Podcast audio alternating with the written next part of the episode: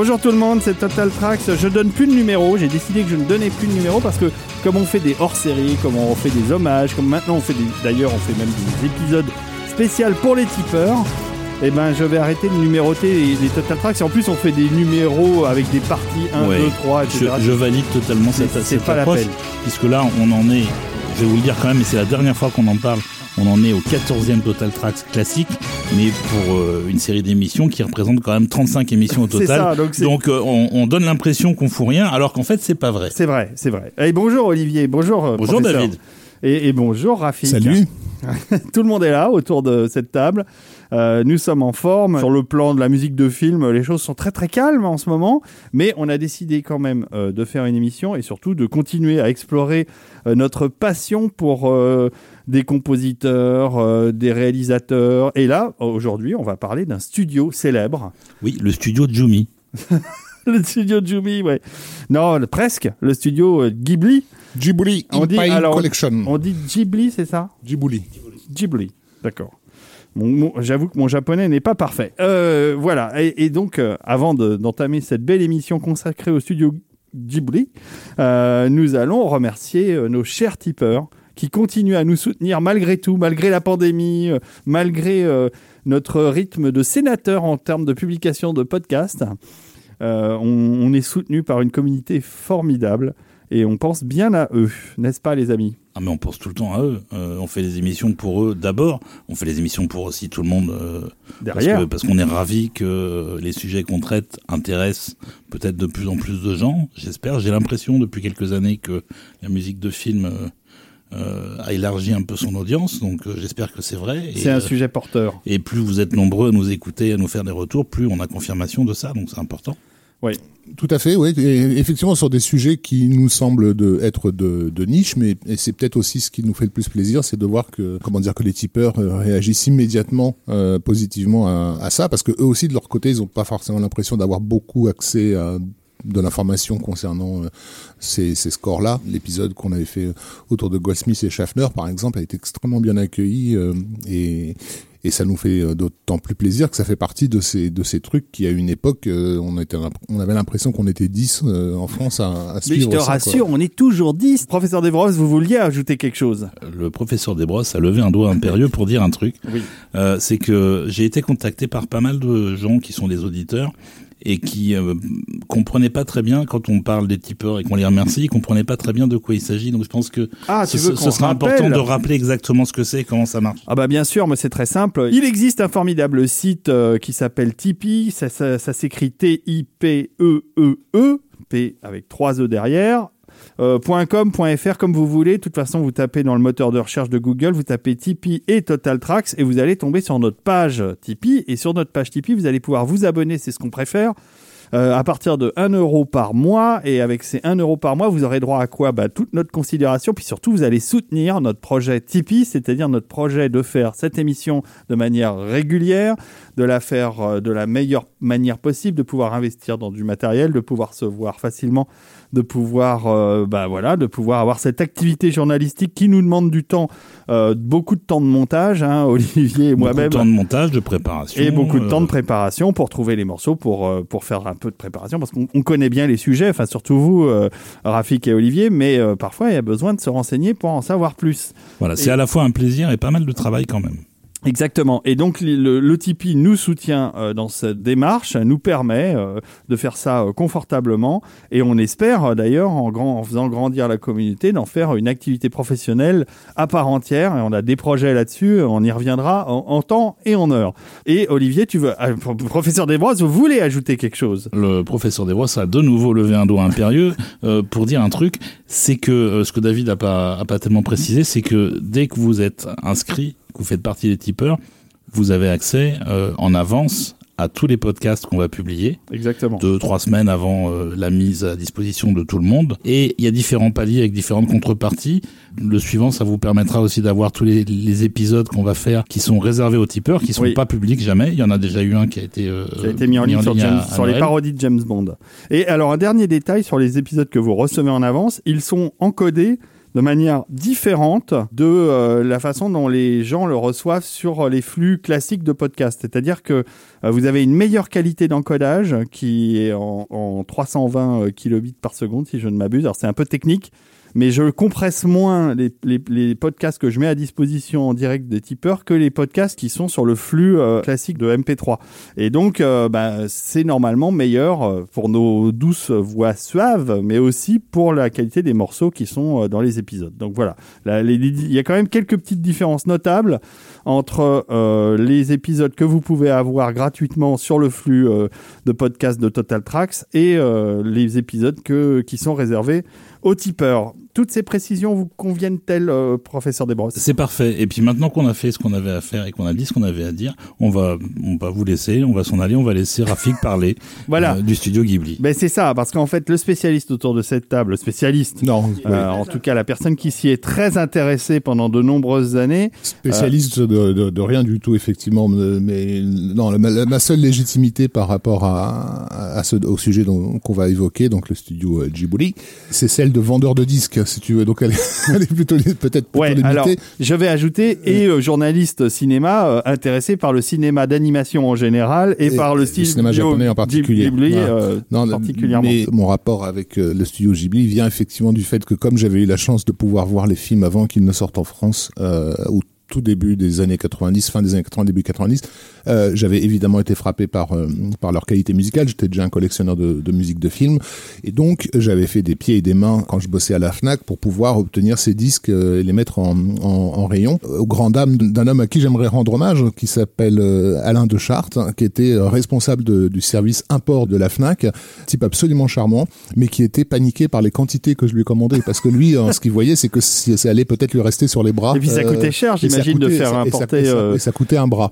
Donc je, je, lui commandais des titres dont il n'avait jamais entendu parler. Euh, avec, Écrit avec des caractères voilà, totalement incompréhensibles, par caisse entière. Et, et il m'appelait régulièrement en me disant mais t'es sûr de toi, t'es sûr de toi, t'es sûr de toi.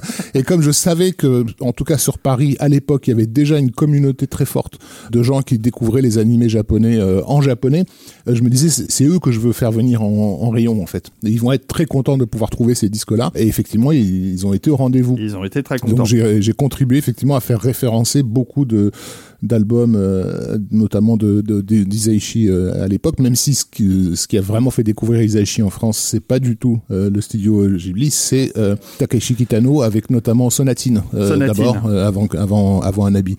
donc c'est plus par là qu'il a été découvert par les Français, mais le public de l'anime le connaissait bien sûr pour ses compositions pour Miyazaki. Donc Oui. voilà, le rapport que j'ai avec ce- cette histoire, il est plutôt à ce niveau-là. Et les concerts qu'il fait euh, en général, parce qu'il c'est un régulier des concerts en France, euh, Joe.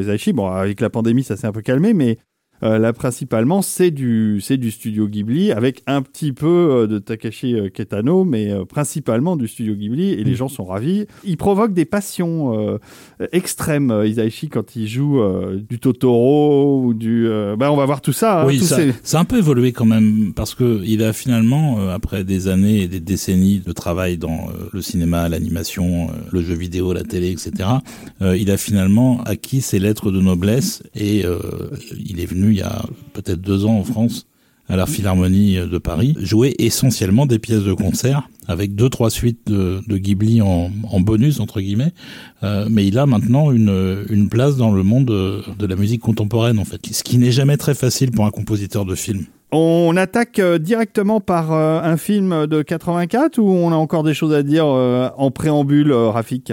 Bah, en préambule, il serait bien de peut-être de, de présenter les, les, les deux euh, grands noms qui vont fonder ce, ce studio et les Tout conditions dans lesquelles euh, euh, ça va ça va se faire. Donc en fait, voilà, les, les deux têtes de, de, de, à tout point de vue de Ghibli, c'est euh, Isao Takahata et Hayao Miyazaki, euh, qui sont donc deux animateurs qui se sont connus dans les années 60, à l'époque au studio de la de la Toei. Takahata a réalisé un, un, un film d'animation qui était pour l'époque extrêmement ambitieux, mais qui n'a pas été un énorme succès, qui s'appelle Horus, le prince du soleil. ouais, Qui est devenu depuis très culte. hein. Voilà, euh, mais il est devenu culte du fait que Oui. justement c'est l'objet de la rencontre. Miyazaki à cette époque-là était surtout connu comme un leader syndical. Euh, Il a, Ah il a, ouais. il a un peu foutu le dawa dans, au, au sein du studio euh, Toei. euh, voilà, et c'est quelque chose qui va leur rester à tous deux en, en commun. Euh, cette idée de permettre aux animateurs de travailler dans des conditions euh, humaines, ce qui n'était pas forcément le, le cas à l'époque. Miyazaki va, va, va, continuer sur deux autres longs métrages qui sont euh, Le Chaboté et Les Pirates de l'île au trésor, pareil de la fin des, des, années 60, et ils vont se retrouver à nouveau tous les deux à bosser sur des séries télé qui vont arriver jusqu'à jusqu'à nos côtes. C'est Conan, non? Alors avant Conan, il y a Heidi. Ah oui, bien sûr. Oui. Heidi, donc, oui, oui. voilà. Takahata, il a fait pas mal d'épisodes. De... Et, et, pour, pour, les, pour lequel ils ont carrément pu voyager en Europe pour s'inspirer des bien sûr de, des ambiances etc de la de, de, de, la Suisse. Et ça se sent dans, dans tout le reste de leur carrière en fait hein, ce, ce, goût pour une certaine Europe un peu un peu idéalisée un peu fantasmée. Et c'était déjà présent dans les cellos assez magnifiques de de Heidi.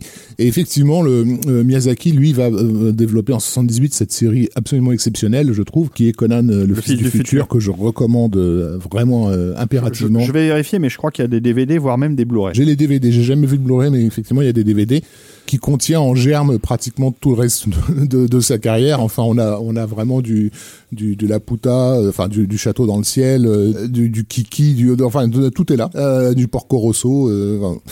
Donc vraiment vraiment à, voir. Oui, alors je confirme, Conan existe bien en DVD en France, mais par contre il y a un import d'origine étrangère, genre italien par exemple euh, en Blu-ray. Donc il y a des versions haute définition euh, de Conan le Fils du futur et c'est pas surprenant puisqu'à l'époque évidemment c'était de l'animation traditionnelle faite en cello et tournée en pellicule. Donc il y a forcément des masters euh, pellicule 35 mm quelque part dans le monde et qui ont été euh, convertis euh, en Blu-ray en haute définition. Ça doit être assez joli. Euh, c'est disponible sur notre site préféré dirigé par ce charmant Jeff Bezos. Conan, le fils du futur, était, était mis en musique par un, compositeur assez précieux, on va dire, j'imagine même assez cher, qui était Shinichiro Ikebe, qui est un compositeur classique de, la scène classique japonaise, qui, avait collaboré avec Kurosawa, donc parce que Kurosawa était du grand prestige. On avait du mal à imaginer un gars comme ça sur une entre guillemets une simple euh, euh, série télé. Et il a noté aussi que euh, Conan, toujours Conan le Fils du futur, est très inspiré d'un roman américain qui est euh, The Last Tide, je crois que ça, ça s'appelle comme ça, qui est aussi la base, la, la, la source d'un film qui s'appelle Waterworld ah oui. avec avec Kevin Costner. Et c'est la raison pour laquelle on retrouve il y a beaucoup de points communs dans, dans les deux les deux récits. Voilà. Mm. Donc par la suite, en fait, Miyazaki va développer un manga, Nausicaa de la vallée des vents, qui va être un, un, un grand succès. Et c'est au départ pour euh, illustrer ce manga qui va faire appel à un compositeur de la scène euh, électro euh, japonaise à l'époque qui est euh, Joe Hisaishi mais je vais laisser euh, Olivier euh, nous présenter Hisaishi parce que bah oui. à, à, cette époque-là on n'est pas encore arrivé à la constitution du studio du studio Ghibli. C'est ça. Donc Mamoru Fujisawa, c'est son son vrai nom. Il a un pseudo donc. Il a un pseudo qui est inspiré et qui rend hommage à Quincy Jones. Tout, il y a toute une histoire autour des phonèmes en japonais etc. Mais son pseudo a été choisi en hommage à Quincy Jones assez tardivement dans sa carrière d'ailleurs, euh, pas longtemps avant qu'il commence à travailler avec euh, Miyazaki,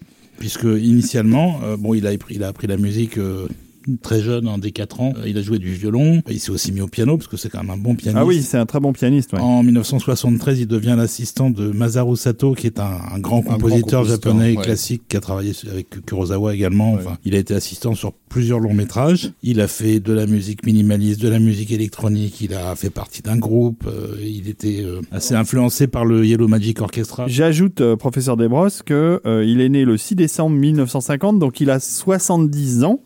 Mais il les fait pas. Il fait plus jeune. Euh, mais je trouve, les Asiates, ils vieillissent moins que nous. C'est pas très, c'est pas très juste. C'est pas juste. C'est pour ça qu'il a commencé sa carrière euh, dans les années 70, fin des années 60, parce qu'il avait euh, une vingtaine d'années. Donc, voilà. il est pas tout jeune, le pépère. Non. Et alors, il prend son, son indépendance, entre guillemets, en 74. Il commence à travailler pour euh, des séries animées, beaucoup. Des dramas. Ce qu'on appelle des dramas au Japon, c'est, euh, en général, c'est une, une, grosse série, euh, souvent historique, qui dure une saison, qui fait dans les 20-24 épisodes.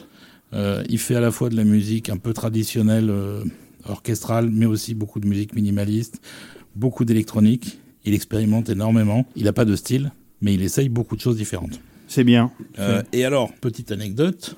Outre son métier de compositeur, il est également pianiste, comme je disais tout à l'heure, arrangeur, chef d'orchestre. Il est écrivain. Il a écrit deux romans et il a réalisé un film qui s'appelle Quartet, qui est sorti en 2001 et qu'il avait également mis en musique et dont il avait écrit le scénario.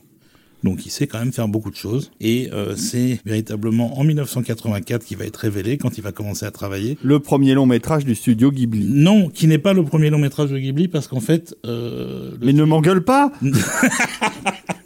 Non, parce que le euh, Ghibli n'était pas, n'existait pas encore. Le premier long métrage du futur studio Ghibli. Alors, mais Rafik pour nous raconter ça peut-être mieux, non, tu sais Oui, Mais en Rafik, fait, raconte, raconte, Euh, Rafik. comme je le disais, donc euh, Miyazaki avait avait fait ce manga à succès qui était Nausicaa, mais mais en même temps il essayait de développer des des longs métrages euh, qui lui soient propres.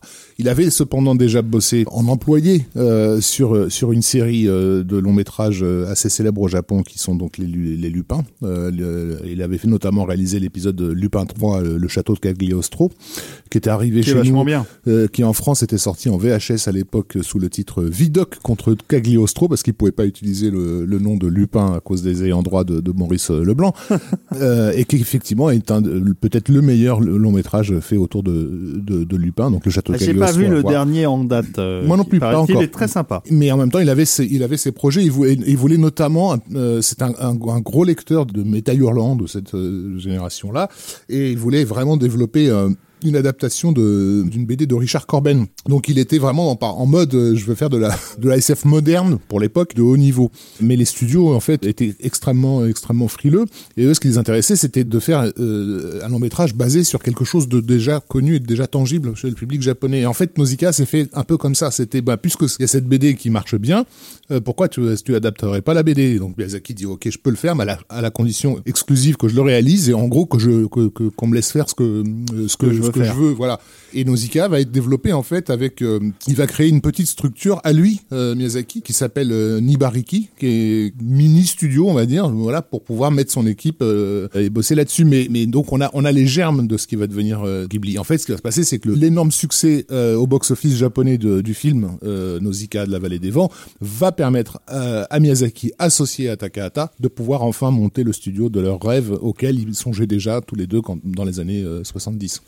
Oui, sachant qu'ils ils avaient aussi fait appel à un studio qui s'appelle Topcraft euh, pour une partie de l'animation de, de Nausicaa, parce qu'il n'y avait pas de, de département animation chez, chez Tokuma, qui était euh, Tokuma, ouais. le producteur du, du, du projet, euh, et que, et que c'est justement après Nausicaa qu'ils ont racheté euh, tout ce qui existait dans les murs, etc. De, env- environ tout le monde, je crois d'ailleurs, de, de, de ce studio Topcraft pour faire, euh, pour faire Ghibli. Et il y a un troisième personnage que je pense qu'il faut citer, qui est euh, Toshio Suzuki. Ah oui. Le Qui, producteur. qui est le producteur et qui est euh, globalement le- l'homme d'argent Mhm. derrière Ghibli, qui s'est chargé toute la partie administrative pendant, des décennies pour laisser les deux autres créatifs Oui. faire leur boulot. On va peut-être écouter le morceau, on reparle de Nausicaa ou on présente Nausicaa parce que euh, c'est bien joli de dire que tout ça est formidable, mais ça raconte Ouais. quoi Nausicaa Ça, C'est- fait- ça fait une heure qu'on parle, on va vous mettre un peu de musique. Allez, mettons de la musique et puis on vient reparler de Nausicaa euh, derrière.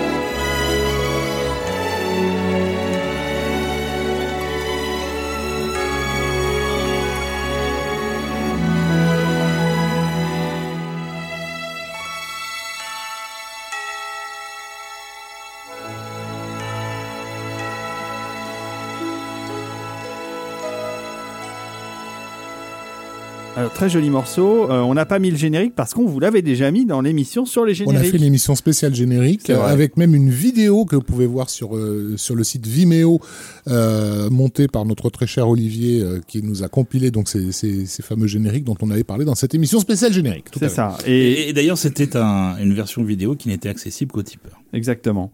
Euh, c'est vraiment. euh, alors là, on retrouve euh, l'essence même de ce que Isaichi va faire tout au long cours sur sur le studio. Il a il a jeté les bases en un seul film, quoi. La musique de dessin animé japonais de l'époque, elle est, euh, on, on a eu ces dessins animés euh, en France, donc on est en mesure de juger.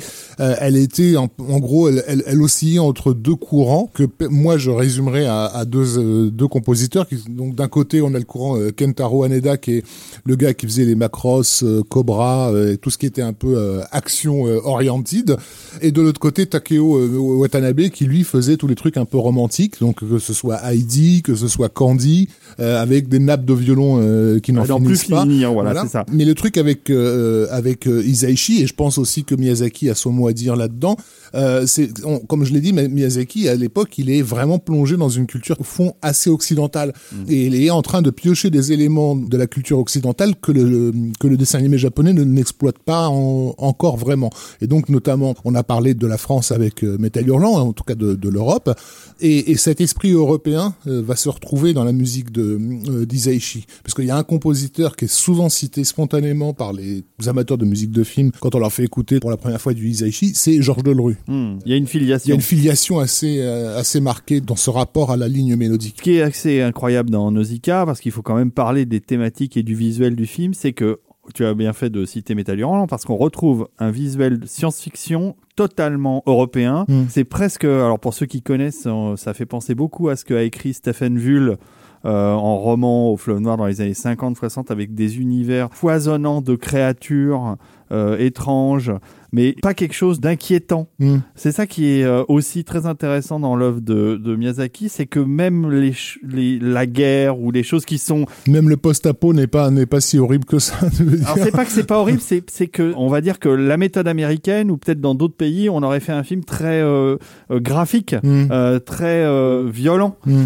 Et là, chez Miyazaki, même les choses dangereuses, elles n'ont pas cette violence. Il y a toujours une douceur. Bah déjà, il y, a une- il y a une féminité marquée, de, ne serait-ce que par son personnage Exactement. titre, hein, bien sûr, qui est cette, euh, cette guerrière des vents qui est, qui est- qui est- qui est Nausicaa, donc dont le nom renvoie bien sûr à toute une mythologie. L'inspiration graphique, elle, ben, elle, est marquée, hein, c'est Oui, Moebius. Euh, en gros, c'est Arzak de Moebius qui a vraiment servi de base graphique à, à cet univers-là. On a aussi pas mal de Frank Herbert hein, Aussi, dans, dans, dans, sûr. dans Nausicaa, donc on, voilà, dans ce, cet univers post-apo, cette terre un peu dévastée où en fait on a ces énormes vers géants qui sont très effrayants, mais dont personne ne sait qu'ils sont en, en réalité en train de régénérer la planète.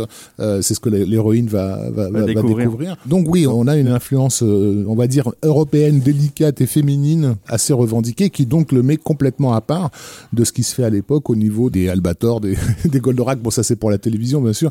Mais en tout cas, de, de, de la culture SF de, de- japonaise de l'époque, elle est beaucoup plus euh, militariste, on va dire. Bien sûr. Là où dans Nausicaa, euh, les militaires sont euh, l'antagoniste principal. Moi, c'est un de mes films de SF préférés de, de toute la science-fiction. Je veux dire, hors considération d'animation ou de cinéma, euh, Nausicaa, c'est un, c'est un marqueur, c'est un vrai référent. Bah, c'est un, c'est un univers. C'est-à-dire qu'en une, en une heure et demie ou euh, à peine plus, il arrive à créer un univers complet euh, auquel on croit et qui reste euh, gravé en mémoire après. euh, il y a toujours un avant et un après Nausicaa. Et la musique de, de Isaichi ajoute cette réussite à ce réalisme. C'est bien vu, c'est bien senti. Euh, il a trouvé, comme tu disais, le juste équilibre entre euh, le disco un peu techno euh, des aventures de Cobra et les nappes de violon de Heidi. Quoi. Et pourtant, et pourtant, parce que euh, alors Isaichi est arrivé sur le film pas via Miyazaki, il a été choisi par euh, Takahata.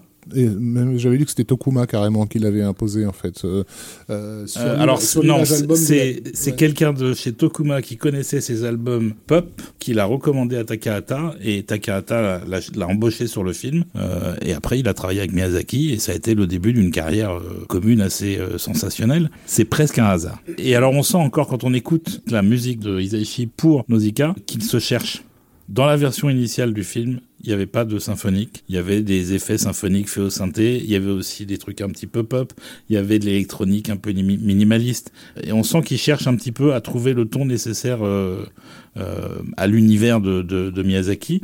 Euh, c'est quelque chose qui va évoluer dans les films suivants. Et alors il faut également savoir que euh, le film a été, la musique du film a été retravaillée. L'extrait qu'on a écouté euh, n'est pas un extrait qui vient de la bande originale du film, mais qui vient d'un réenregistrement symphonique qui a été fait ensuite, parce que en gros euh, toute la production de tous les tous les Ghibli, euh, jusque même récemment, donnait naissance à plein d'albums différents. C'est-à-dire que déjà pendant la prod de chaque film, le compositeur commence à travailler essentiellement sur storyboard, sur euh, le scénario, etc. Et déjà il compose un premier album entre guillemets, une collection de thèmes qu'on appelle l'image album, qui est sorti en 83 donc. et qui est publié avant même que le film soit disponible au cinéma. En fait, un an avant, déjà, on peut écouter la musique d'un film qui n'est pas fini. Ensuite, cette musique est réadaptée une fois que le film est terminé pour la version qui va être diffusée en salle. Et puis Isaichi régulièrement après pour quasiment tous les films jusqu'à la fin des années 90 et même un peu plus tard euh, réenregistrer sous forme de longue suite sa musique symphoniquement pour être joué d'ailleurs en concert mais qui est aussi édité en disque. Et puis alors derrière, vu le succès des films, on a aussi eu droit à euh, des albums high-tech, donc c'est des versions très très pop ou disco de, des différents thèmes de- du film.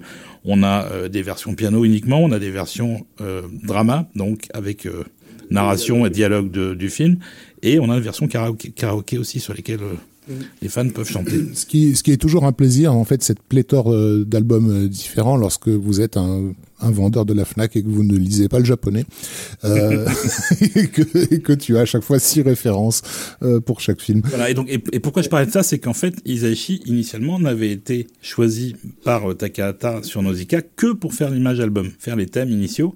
Il n'était pas du tout sûr qu'il reste et qu'on lui demande d'adapter ce qu'il avait fait ensuite. Euh, Ils auraient pu le confier à quelqu'un d'autre.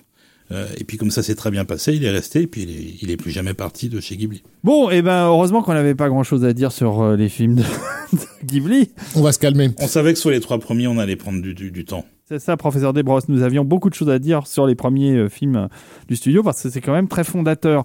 Et, euh, et tout de suite après, deux ans après, c'est très rapide parce que euh, il y a eu, ok, il y a eu le succès de, de Nausicaa, mais, mais euh, d'un coup, euh, en 86, il enchaîne sur un autre chef-d'œuvre. Parce que, alors, c'est ça qu'il faut ajouter, c'est que chez Miyazaki, il n'y a pas beaucoup de déchets. hein. Non, c'est clair. il y a plutôt Surtout- que du chef-d'œuvre. Surtout quand tu les découvres la même semaine. C'est ça. Euh, ce qui a été, y ce qui a pas- été il y mon a pas cas. de déchets. Il n'y a pas du Il y a- tout de il y a déchets pas de chez. Miyazaki. Non. C'est pas possible. Et c'est le château dans le ciel. Donc à l'époque, il était, il était rapide. Hein, il enchaînait les productions. Maintenant, c'est un peu plus lent. Il Ouais. a vieilli. euh, Rapiuta. Euh, Laputa, le château dans le ciel. Donc Laputa, c'est c'est un nom qui vient de, de, je crois, du voyage de, Gulliver. hein, de Gulliver, ouais. On peut le considérer comme un, un digest hein, de Conan, euh, le fils du futur. C'est pratiquement la même histoire, euh, celle d'un garçon. euh, là, alors dans Conan, euh, le, le petit garçon vit sur une île avec son grand-père ou son oncle. Là, il s'agit d'un enfant qui, qui travaille dans une cité minière et qui un jour voit littéralement tomber du ciel une jeune fille. ça, elle lui tombe dans les bras. Elle lui tombe littéralement dans les bras. euh, une jeune fille. euh, Ça m'arriverait voilà. Euh, là où dans Conan, euh, il trouve cette jeune fille au bord de l'eau euh, un matin. Et cette jeune fille, en fait, elle vient d'échapper à des gens très malsains euh, qui voulaient l'utiliser pour quelque chose parce qu'elle a un pouvoir en elle, en fait, qui les, qui les intéresse. De la même façon que dans Conan, il recherche cette fille parce qu'elle a euh, la carte de, de l'ancien monde euh, tatouée quelque part euh, sur le corps. Euh, je crois que c'est ça ou c'est dans Waterworld? Je sais plus. Je confonds, je confonds Conan et Waterworld. On n'ent- on on n'entendra pas souvent Rafik dire ça, donc euh, gardez-le, c'est collector. Et donc, euh, bah, à partir du moment où, là, où il a récupéré cette jeune fille, bah, les, les, des pirates à la poursuite aussi de cette jeune fille vont, vont débouler dans cette cité minière et c'est en gros le début de l'aventure puisque ce, ce jeune homme va, va tout faire pour protéger cette charmante jeune fille de ce danger. Ça va nous mener euh, progressivement vers euh, un truc absolument magnifique euh, qui est l'histoire donc littéralement d'un château dans le ciel, d'où le titre dans le film, c'est- c'est-à-dire d'une ville flottante euh, mythique que beaucoup de gens recherchent. Oui, mais qui d'ailleurs était déjà initialement dans, chez, chez Jonathan Swift dans, dans Gulliver. C'est, je crois, la troisième aventure de Gulliver, son troisième voyage. Et il y a aussi un château flottant dans le ciel. Miyazaki est toujours très influencé par la littérature et c'est quelqu'un d'extrêmement cultivé et ça se ressent beaucoup dans la façon dont il écrit ses films. Donc en 86, le château dans le ciel. On va commencer par un premier morceau qui est un morceau d'action. De comédie et d'action. C'est ça, de comédie et d'action. Et ça s'entend bien euh, dans la dans la composition. Oui, et qui donne, un, je pense, un bon état de l'esprit d'aventure euh, du, du film. En gros, je résume pour ceux qui n'ont pas vu, pour que- comprendre le morceau qu'on va écouter. On a les, les pirates qui ont déboulé dans ce village de mineurs à la recherche de cette gamine, et le c'est le père ou l'oncle de, de- du, du héros se met en travers du chemin d'un de ces de ces pirates, et les deux hommes se, se défi en fait. Et donc on a une espèce de baston à l'ancienne, comme on pouvait en voir dans les westerns de, John Wayne, de deux mâles euh, s'affrontant en montrant leurs muscles et leurs pectoraux. Et pendant ce temps-là, donc le jeune héros Pazou euh, s'est barré avec la, gamine et ils sont sur un wagonnet en fait et ils vont être poursuivis par le reste de, la troupe de pirates. Donc on va passer de la comédie à une scène d'action euh, incroyablement bien bien bien achalandée, bien montée, ce qui euh, ce qui donne des ailes à la musique de d'Isaichi qui accompagne ces images.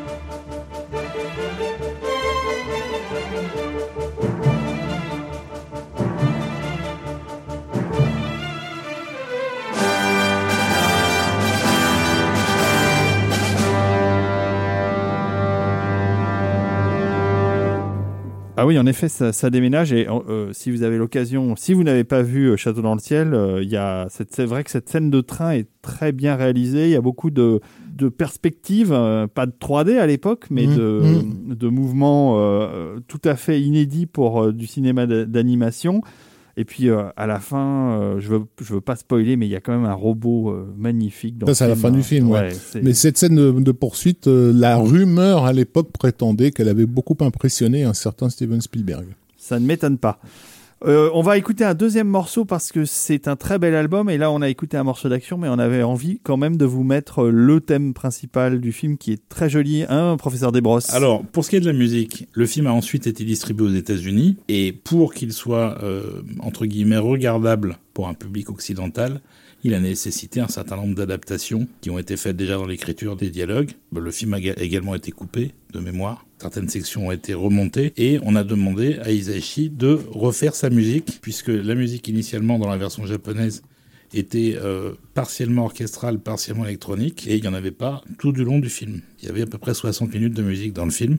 Pour la version US, il fallait 90 minutes de score purement symphonique, sous prétexte que euh, si on a plus de 3 minutes sans musique, les spectateurs décrochent. Oui, parce que si on regarde la fiche Wikipédia du film, ça fait 2 heures euh, 4 minutes. Et euh, c'est long euh, pour un film d'animation. C'est long si- pour un film d'animation. Même si le, le sujet euh, s'y prête. Et en plus, j'ai quand même le sentiment que c'est pas un film qui est forcément destiné aux enfants, contrairement à ce qu'on a l'habitude de voir dans les films d'animation. Chez les Japonais, c'est un support qui s'adresse autant aux adultes qu'aux enfants. Ce qui est marrant d'ailleurs, c'est qu'ils ont vieilli les personnages dans la version anglaise. Euh, ils les ont fait doubler par des, grands ados. euh, qui ont quelques années de plus que les personnages du film. Je crois que Pazu, il a quelque chose comme tr- 13 ans dans le, dans le film. Et donc, Isashi a refait son score entièrement symphonique. Et c'est d'ailleurs euh, ce écoute. les qu'on- le morceau qu'on a écouté précédemment et celui qu'on va écouter maintenant, euh, qui est le thème de La fille qui est tombée du ciel.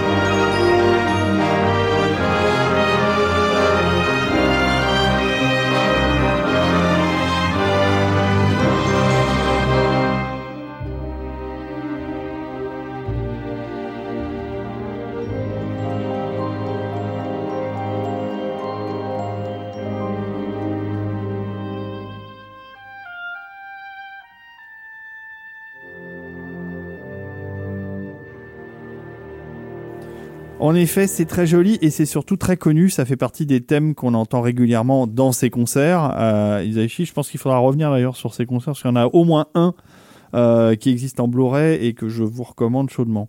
Euh, on va passer au film suivant, hein, parce que mine de aux rien. Deux, aux deux films suivants en fait. D'accord. Euh, puisque donc, euh, comme on l'a dit, Miyazaki et Takahata s'associent, voilà, deviennent en gros les les deux artistes phares de, de ce de ce studio naissant qui est Ghibli. Et Laputa est encore, enfin la- le château dans le ciel, c'est encore un film qui qui fait du pied au box-office. C'est-à-dire que c'est c'est un film d'aventure, voilà, qui met en scène des enfants. Donc il y a quand même tout un truc de, de l'ordre du, bon, c'est une comédie, c'est c'est familial. tout il fallait lancer le studio sur de bons rails. C'est ça. Mais dès les films suivants, ils vont vraiment chacun partir dans leur entre guillemets euh, délire hein, et ne plus du tout penser en recette, puisque Miyazaki va donc s'engager dans euh, le projet euh, qui donnera mon voisin Totoro et qui euh, à l'époque est un truc entre guillemets invendable. euh, Totalement invendable. euh, c'est un film euh, extrêmement contemplatif dans lequel il n'y a pas vraiment de, de récit au sens où, euh, traditionnel du, du, du terme. C'est pratiquement la découverte de, de la nature par deux jeunes filles, quoi. Donc euh, voilà, c'est basé en plus, euh, ça c'est le film ne dit pas explicitement,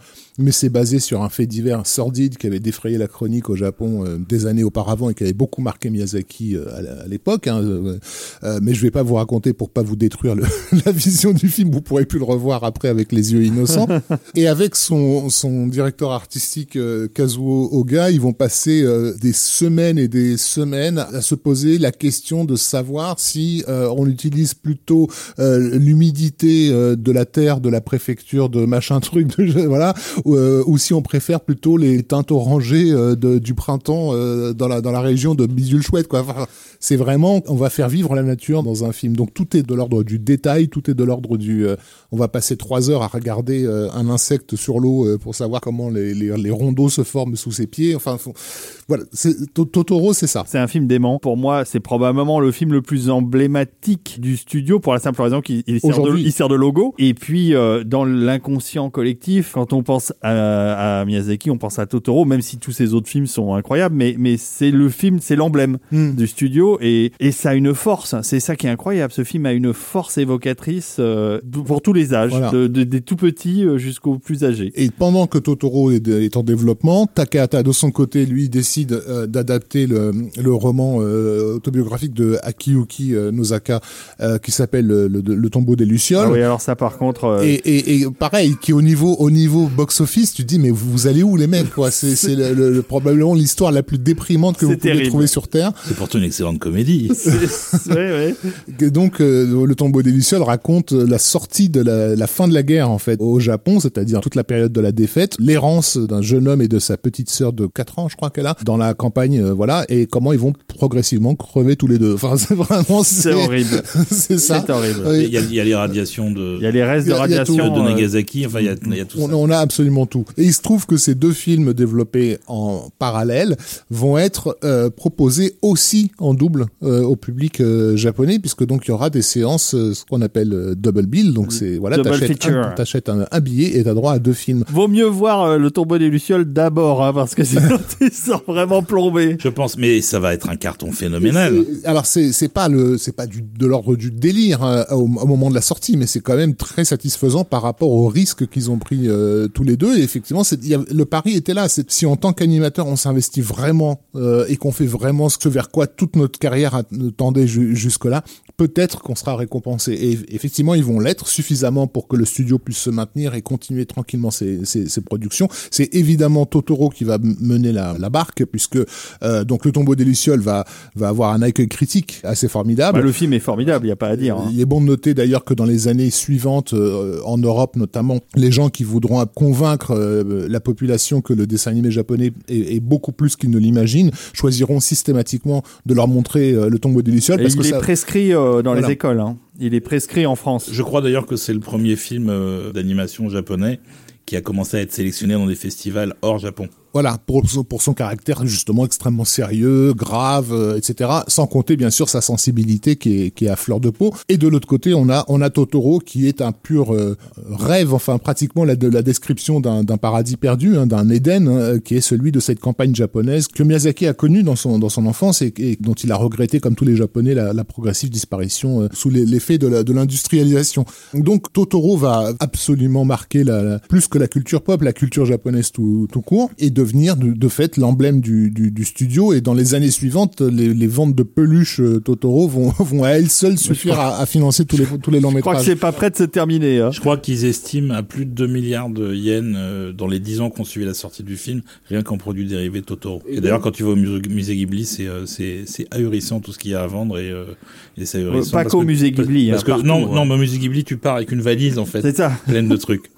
Stéphanie n'est pas là aujourd'hui, mais elle pourra vous le raconter parce qu'elle l'a fait. Sachant qu'à l'époque, au Japon, on est en, quand même dans le, dans le culte du robot géant. Donc on est passé du robot géant, en gros, à un énorme panda euh, souriant, qui d'ailleurs, bon, je l'ai pas précisé, était euh, déjà en germe, bien sûr, dans la série Panda Go Panda, sur laquelle Takahata Miyazaki avait bossé en 72, je crois. Donc Totoro était déjà en germe dans ce personnage-là. Ouais, ouais, C'est un film euh, que j'adore. On va écouter un morceau. Qu'est-ce qu'on écoute comme joli morceau, professeur Desbrosses? On met celui de Rafik d'abord. Moi, j'ai milité pour un, un, passage du film qui est parce que j'ai eu Totoro en, en laserdisc au début des années 90 et lorsque je voulais faire découvrir l'animation japonaise et Miyazaki en particulier à, des gens euh, un peu revêches, euh, je choisissais toujours la même séquence, qui est une séquence de Totoro, qui est celle où la petite May découvre dans le jardin cette créature bizarre et hmm. sautillante et se met à lui courir après, et ce qui va la mener à découvrir l'antre de cette divinité sylvestre qu'est Totoro.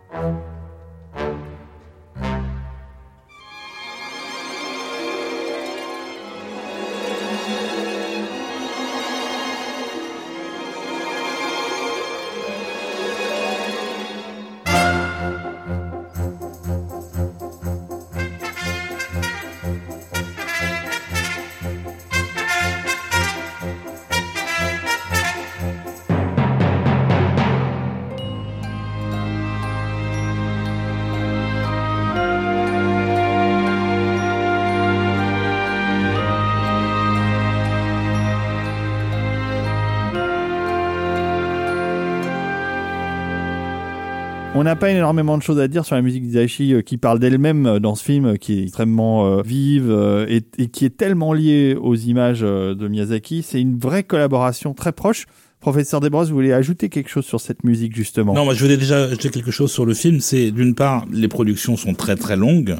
Euh, il travaillait plus vite à l'époque, ça, ça s'est un petit peu étiré encore plus avec les, Ah oui, c'est avec, 88. avec les années. C'est deux ans après euh, Castle in the Sky, euh, enfin euh, Château dans le ciel. Mais comme disait Rafik, il y a énormément de travail euh, d'observation euh, qui donne euh, une vérité absolue à tout ce qu'on voit, un naturel absolu. Mais en plus de ça, il y a aussi énormément de Miyazaki.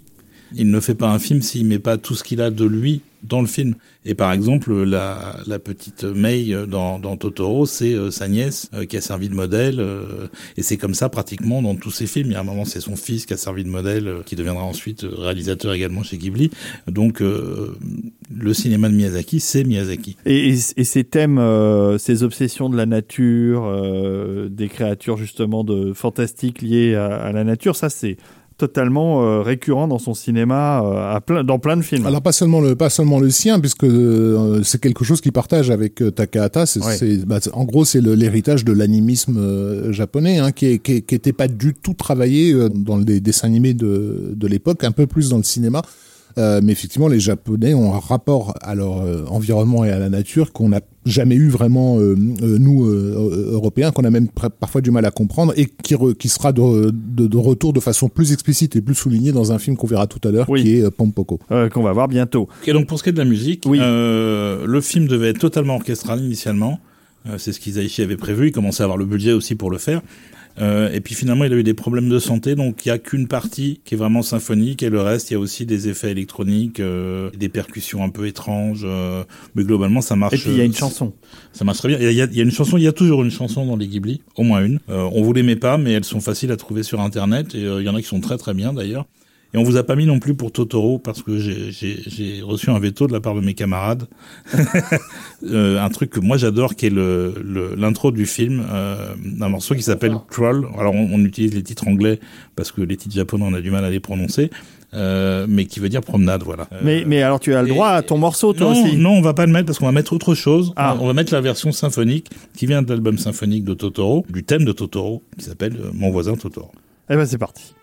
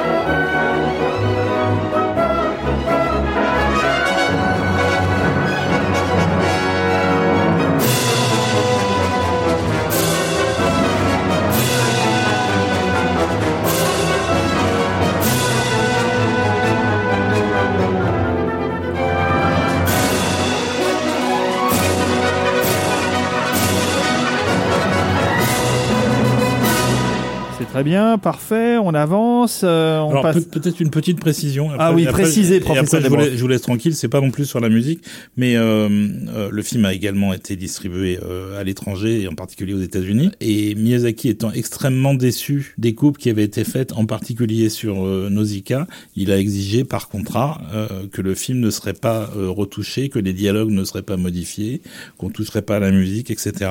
Et même qu'on ne changerait pas les noms des personnages, puisque ça lui posait problème. Et ils ont un peu galéré pour faire la traduction euh, en anglais, puisque euh, ils avaient des contraintes qu'ils n'avaient pas sur les précédents. Oui, mais alors le film par contre est beaucoup plus court puisqu'il fait 1h26, donc c'est- c'était plus simple de ne pas couper un film d'1h26 que de 2h04 comme c'était pour euh, La Puta. Et le film a bien marché aux États-Unis, je, je me souviens plus. Il a eu une carrière un peu en dents de scie, puisqu'en fait, il est sorti euh, en vidéo bien avant de pouvoir sortir euh, en salle.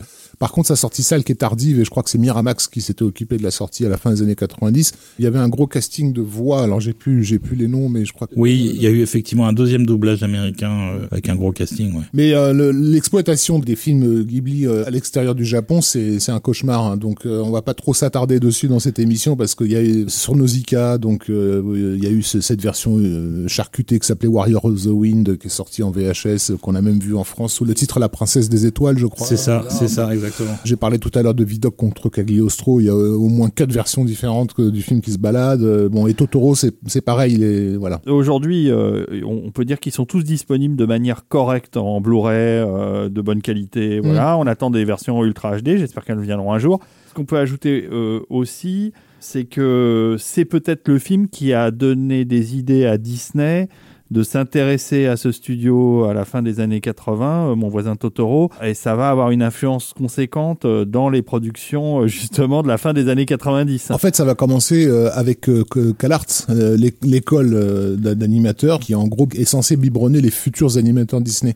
CalArts, c'est là où vont euh, grandir les Brad Bird, les Tim Burton et tous ces gens-là. Et effectivement, CalArts, dès le début, même av- avant Totoro, hein, je pense, les œuvres de Miyazaki sont étudiées. Oui, mais Totoro, il y a un esprit entre guillemets disneyen qui doit bien plaire euh, au- a- dans le studio aux grandes oreilles. Il y a surtout, ah, oui, oh, ça c'est au-delà de l'aspect, on va dire commercial.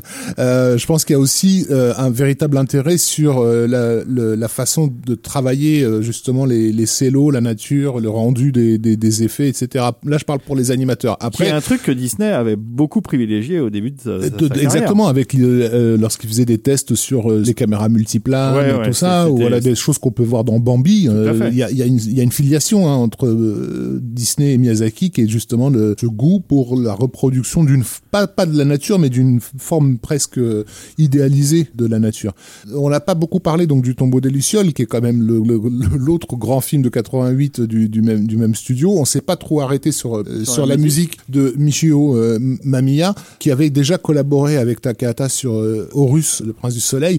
Michio Mamiya c'est pas vraiment un compositeur de musique de film. Il en a fait quatre ou cinq seulement de musique dont euh, Goshu le, le violoncelliste qui est un moyen métrage d'animation que je recommande chaudement et où la musique joue un rôle très important.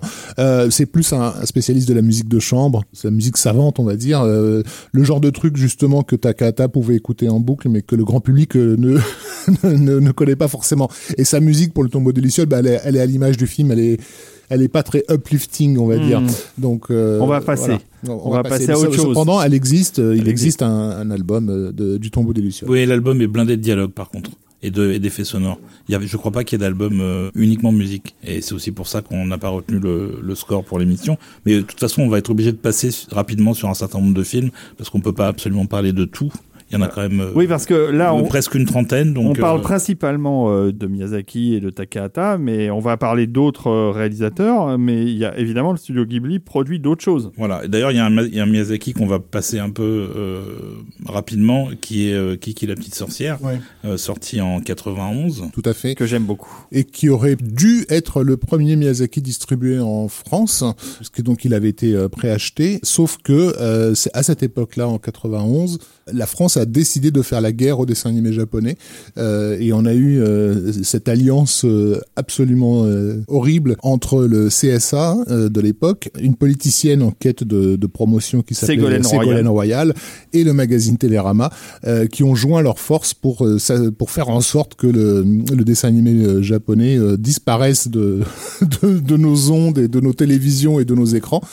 Et ça a été une guerre mais absolument Et, et, et Ségolène Royal qui a écrit un livre. le ras-le-bol des bébés zappeurs. Je me demande si je te l'ai pas offert d'ailleurs. Non, Je l'ai offert à quelqu'un. pas moi. Mais C'était c'était vraiment une mauvaise blague. Faudra, faudra couper ça. Mais non, c'est très bien. Alors, euh, nous, on se souvient de cette guerre euh, au dessin animé japonais. Il faut se rappeler que c'était, entre guillemets, à moitié justifié, puisque euh, sur TF1, euh, le Club Dorothée passait absolument tout et n'importe quoi en matière de dessin animé Il y avait japonais. eu une grosse erreur qui était euh, qui était Ken le Ken survivant. le survivant, déjà.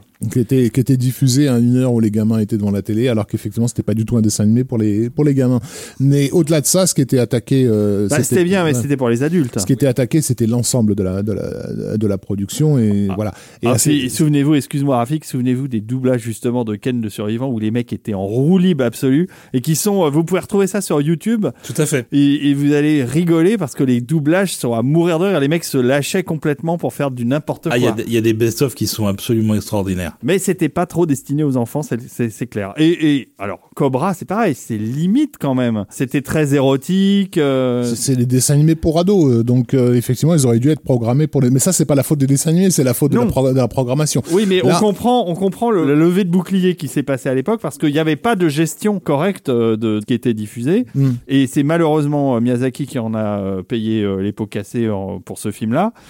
Mais Entre on- autres, pas seulement. hein. Je, je rappelle que Akira est sorti en- dans Oui, deux, c'est pareil, dans- dans ouais, deux bien salles en France, hein, ou trois Ouais, ou quatre ouais. ma- maxi sur le territoire. Donc, on était à une époque où, le, où les Français étaient disposés à découvrir enfin euh, l'am- l'ampleur de la production euh, japonaise et où en gros on leur disait euh, si vous regardez ça, vous êtes des nazis pédophiles.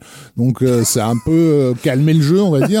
Et, euh, et donc c'était très compliqué parce que justement c'était l'époque où déjà il y avait des projections de Totoro qui étaient organisées un peu sur le territoire euh, un Mais sous le manteau. mais, mais limite elles étaient interdites en dernière minute parce que c'était japonais. Hmm. Donc on était dans une période de, de parano euh, totale et Kiki en a fait les frais puisque donc le film n'est pas sorti à l'époque euh, pour cette raison-là. Tu voulais ajouter quelque chose, professeur? J'ai dit une bêtise tout à l'heure parce que j'ai pas les yeux en face des trous.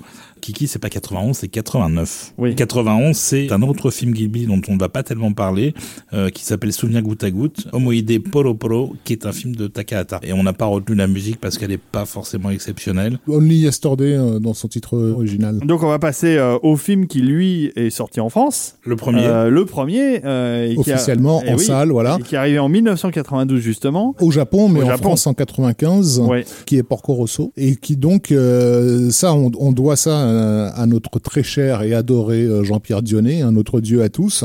Ça faisait des années qu'il se battait pour euh, pour faire exister euh, D'où l'affiliation avec Metal Hurlant hein, d'ailleurs. Exactement. Il connaissait Miyazaki, bien sûr. Il a aussi, par ailleurs, fait sortir les films de Takeshi Kitano euh, sur notre territoire. Donc, euh, en gros, d'une certaine façon, Isaichi existe en France parce que Jean-Pierre Dionnet. Euh, à peu de choses Alors près, on quoi. rappelle pour ceux qui connaissent pas Jean-Pierre Dionnet que c'est un des cofondateurs de Metal Hurlant, Metal Hurlant, le voilà. magazine de la BD de l'homme moderne. Tout à fait. Et qui est un, un, un touche-à-tout de la culture visuelle encyclopédique, mais qui est, qui est aussi beaucoup impliqué dans la distribution de films dans ces années-là, puisqu'il bosse dans le groupe Canal+, en fait. Et Porco Rosso va bénéficier de tous les soins nécessaires, c'est-à-dire qu'il va y avoir, à une époque où déjà les versions françaises sont faites un peu à la va-vite, là, ils vont vraiment prendre leur temps, faire appel à des spécialistes. Donc effectivement, on a Jean Reno qui fait la voix de Porco, mais surtout, il y a un énorme travail d'adaptation. Moi, j'avais été stupéfait quand j'ai découvert cette version française parce que je connaissais le dessin animé par cœur en japonais, puisque tous ces films-là, je les ai découverts en japonais non sous-titré. Et donc, je, je les connaissais musicalement. Je connaissais les intonations, etc. Donc, le, japonais, le japonais, c'est une langue particulière avec des intonations particulières. Et quand j'ai vu la VF, je me suis dit, mince, ils ont réussi à faire un truc en français et remettre les mêmes intonations que la version d'origine, mais à l'adapter à notre langue, euh, à nous, quoi. C'est formidable et euh, ça justifie qu'il soit sorti en, en France et euh, en Europe parce que le film se situe en, en Europe. en Sardaigne, voilà, durant la montée du, du fascisme euh, en Italie. Euh, c'est pas vraiment encore une fois un récit euh, linéaire euh, avec un début, un milieu, une fin. Quoi, c'est c'est plus une chronique des années perdues, euh, des années de révolte, puisque donc on a ce ce pilote d'avion euh, dont on imagine que c'est un ancien euh, soldat euh, qui a tourné le dos euh, à son passé. On a cet amour qu'il a pour cette chanteuse euh, dont on se doute qu'ils sont passés à côté de l'amour qu'ils auraient pu avoir l'un pour l'autre. On est dans la sensibilité euh, d'un John Ford quand il fait euh, L'homme tranquille et c'est probablement le film auquel Porco Rosso fait le plus référence jusqu'au combat euh, Il a un côté final. Humphrey Bogart aussi, euh, Porco. Bon, Humphrey Bogart et John Wayne. C'est ça, ouais, il y a les deux un peu mélangés. Ouais. Et puis c'est un cochon, on doit le rappeler Voilà. parce que c'est c'est quand même le truc surprenant de ce film. Et ça passe, mais ça passe, quoi, sans problème. Et donc on y retrouve en fait euh, bah, tout le romantisme que l'Europe a toujours associé à- à- au geste révolutionnaire, là en l'occurrence l'antifascisme, mais on a on a une vision très romantique de la de la révolte et de la révolution en Europe que le film illustre parfaitement. C'est intéressant que ce soit des Japonais qui aient mis en, en, en évidence cette idée que notre goût pour certaines choses, pour certains visuels, pour certaines musiques, pour certains certaines rythmiques soit en fait lié à cet esprit révolutionnaire. On a peut-être la meilleure utilisation de la chanson Le temps des cerises que le cinéma nous ait offert. Elle est dans ce dessin animé japonais qui est Porco Rosso. Formidable dessin animé euh, qui encore une fois alors va amener beaucoup de choses euh, dans la carrière de Miyazaki puisque ça va être l'émergence de sa passion folle pour l'aviation. C'est vraiment dans ce Ouais, film-là. c'était déjà là avant. Non mais Euh, c'était endémique, mais là le personnage principal est à bord d'un avion quoi. C'est Le père de Miyazaki bossait, euh, bossait pour la, la- les usines qui fabriquaient les, les zéros japonais. Bah, on va retrouver ça plus tard, mondiale, dans- ouais. On va retrouver ça plus tard dans le, le vent se lève. oui. Exactement. Mais là, je trouve que c'est le film qui montre à quel point il aime les avions et il les filme magnifiquement bien. Et puis, euh, il y a toute cette poésie qui permet de, de- de toucher des enfants qui vont pas comprendre ce background politique Mm. et évidemment plaire aux adultes parce que le film est au-delà euh, des, im- des simples images d'action et de... Ah non, mais Porco Rosso, si s'il y a un mot qui doit désigner le film, c'est la mélancolie. Euh, On est vraiment dans le... C'est le souvenir de quelque chose qui ne sera plus, en fait. ouais. Moi, j'adore. Enfin, je les aime tous, mais bon, celui-là, je l'aime beaucoup aussi. Une fois de plus, vous pouvez trouver les, les sources de Porco Rosso, les sources visuelles de Porco Rosso dans la série Conan le fils du futur, puisque à un moment donné, dans la série, ils trouvent une île euh, sur cette planète où il y a que de l'eau. Ils, ils finissent par trouver une île et à s'installer. Et, et sur cette île se crée un village de, de rêve, en fait, qui ressemble à, ce- à la Sardaigne de, de, de Porco Rosso. Ah, mais c'est un hommage très très marqué à, à l'Europe et à, et à l'Italie en particulier.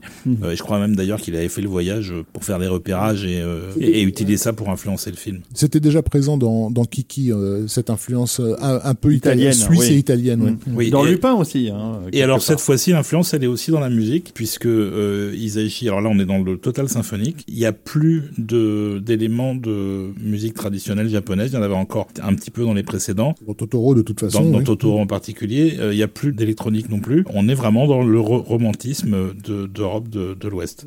Et ça match par- parfaitement évidemment sur le film.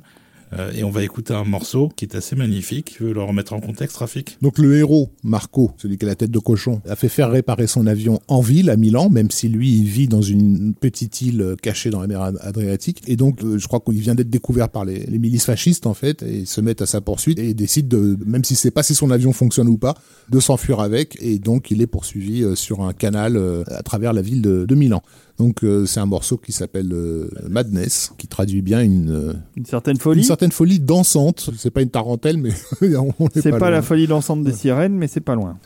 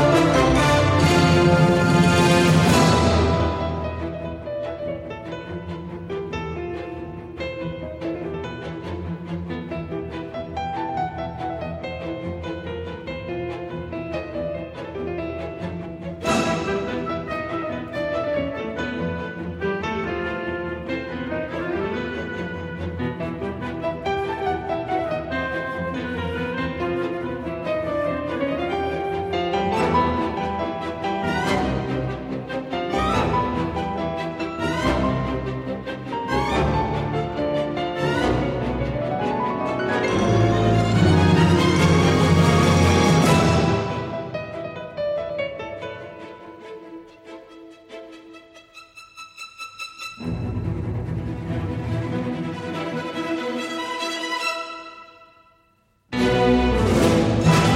Ok, euh, c'est très bien. Euh, D'ailleurs, on retrouve euh, le talent de pianiste de Isaichi. C'est lui qui joue, ouais, tout ouais. à fait. Alors là, la version qu'on vient d'entendre, c'est pas la version film qu'Olivier, pour laquelle Olivier a une préférence.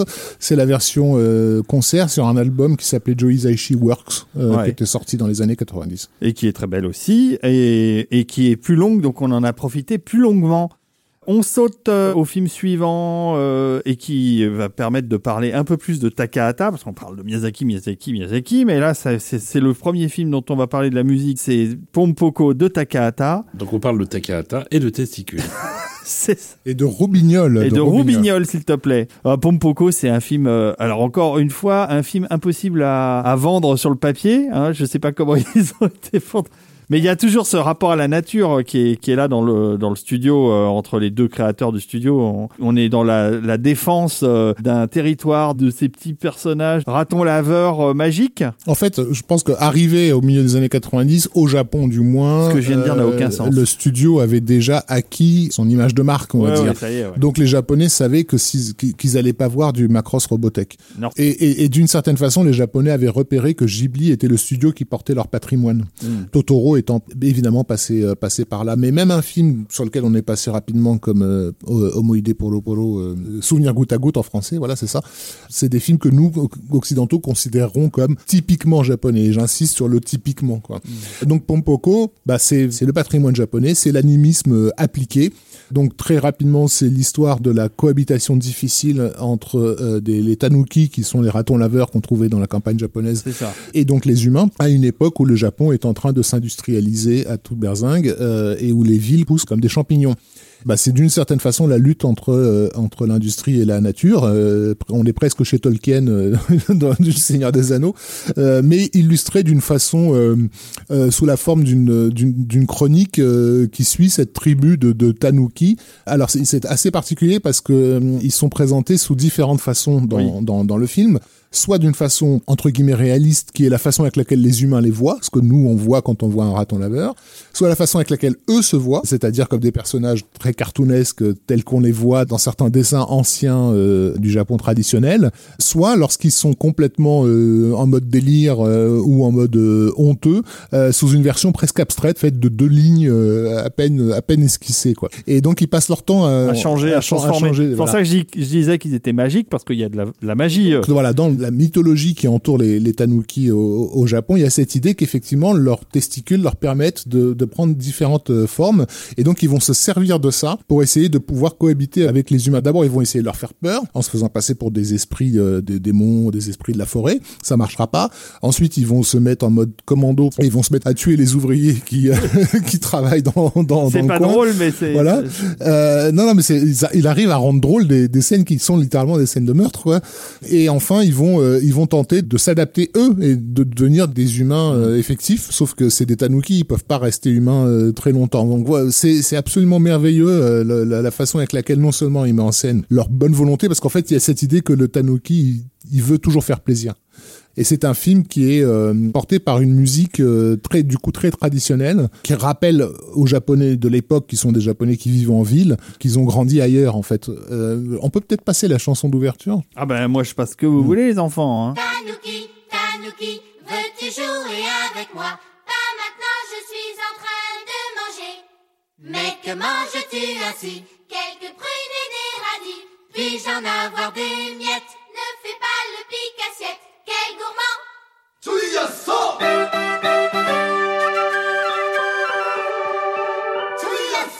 Ça c'est très mignon cette petite euh, chanson, euh, mais le film n'est pas non plus destiné aux enfants. Clairement il y a un discours. euh, Ben, en fait, si, euh, moi, je trouve qu'il est adapté aux, aux enfants. D'ailleurs, dans les années euh, 90, euh, il y a eu des projections pour euh, pour des classes qui ont eu en France, qui ont eu un, su- un- un succès total, parce que les gamins, ils, sont super drôles, les tanuki. Enfin, genre, voilà. Ben oui. Enfin, la scène d'enterrement où ils arrivent pas à rester sérieux plus de deux secondes, euh, parce qu'ils, une fois qu'ils ont tué les humains, ils décident quand même, ils ont honte d'avoir fait ça, et donc ils décident de faire une espèce de veillée funèbre en fait. Donc ils sont tous euh, en costume étroit, euh, voilà, et ils essaient de, de, de faire leur prière, mais ils sont tellement contents que leur plan a réussi qu'en fait ils sont morts de rire quoi. Et donc t'as toute une scène où ils, a- ils se retiennent, ils se retiennent de rigoler. Enfin bon, ils sont ils sont super attachants. Et ces projections avaient avaient un, un énorme succès. Ce qui a un peu bloqué euh, le, le film, c'est la question des couilles en fait, parce qu'il est question de testicules tout le temps, euh, vu que c'est avec ça qu'il se qu'il transforme. se.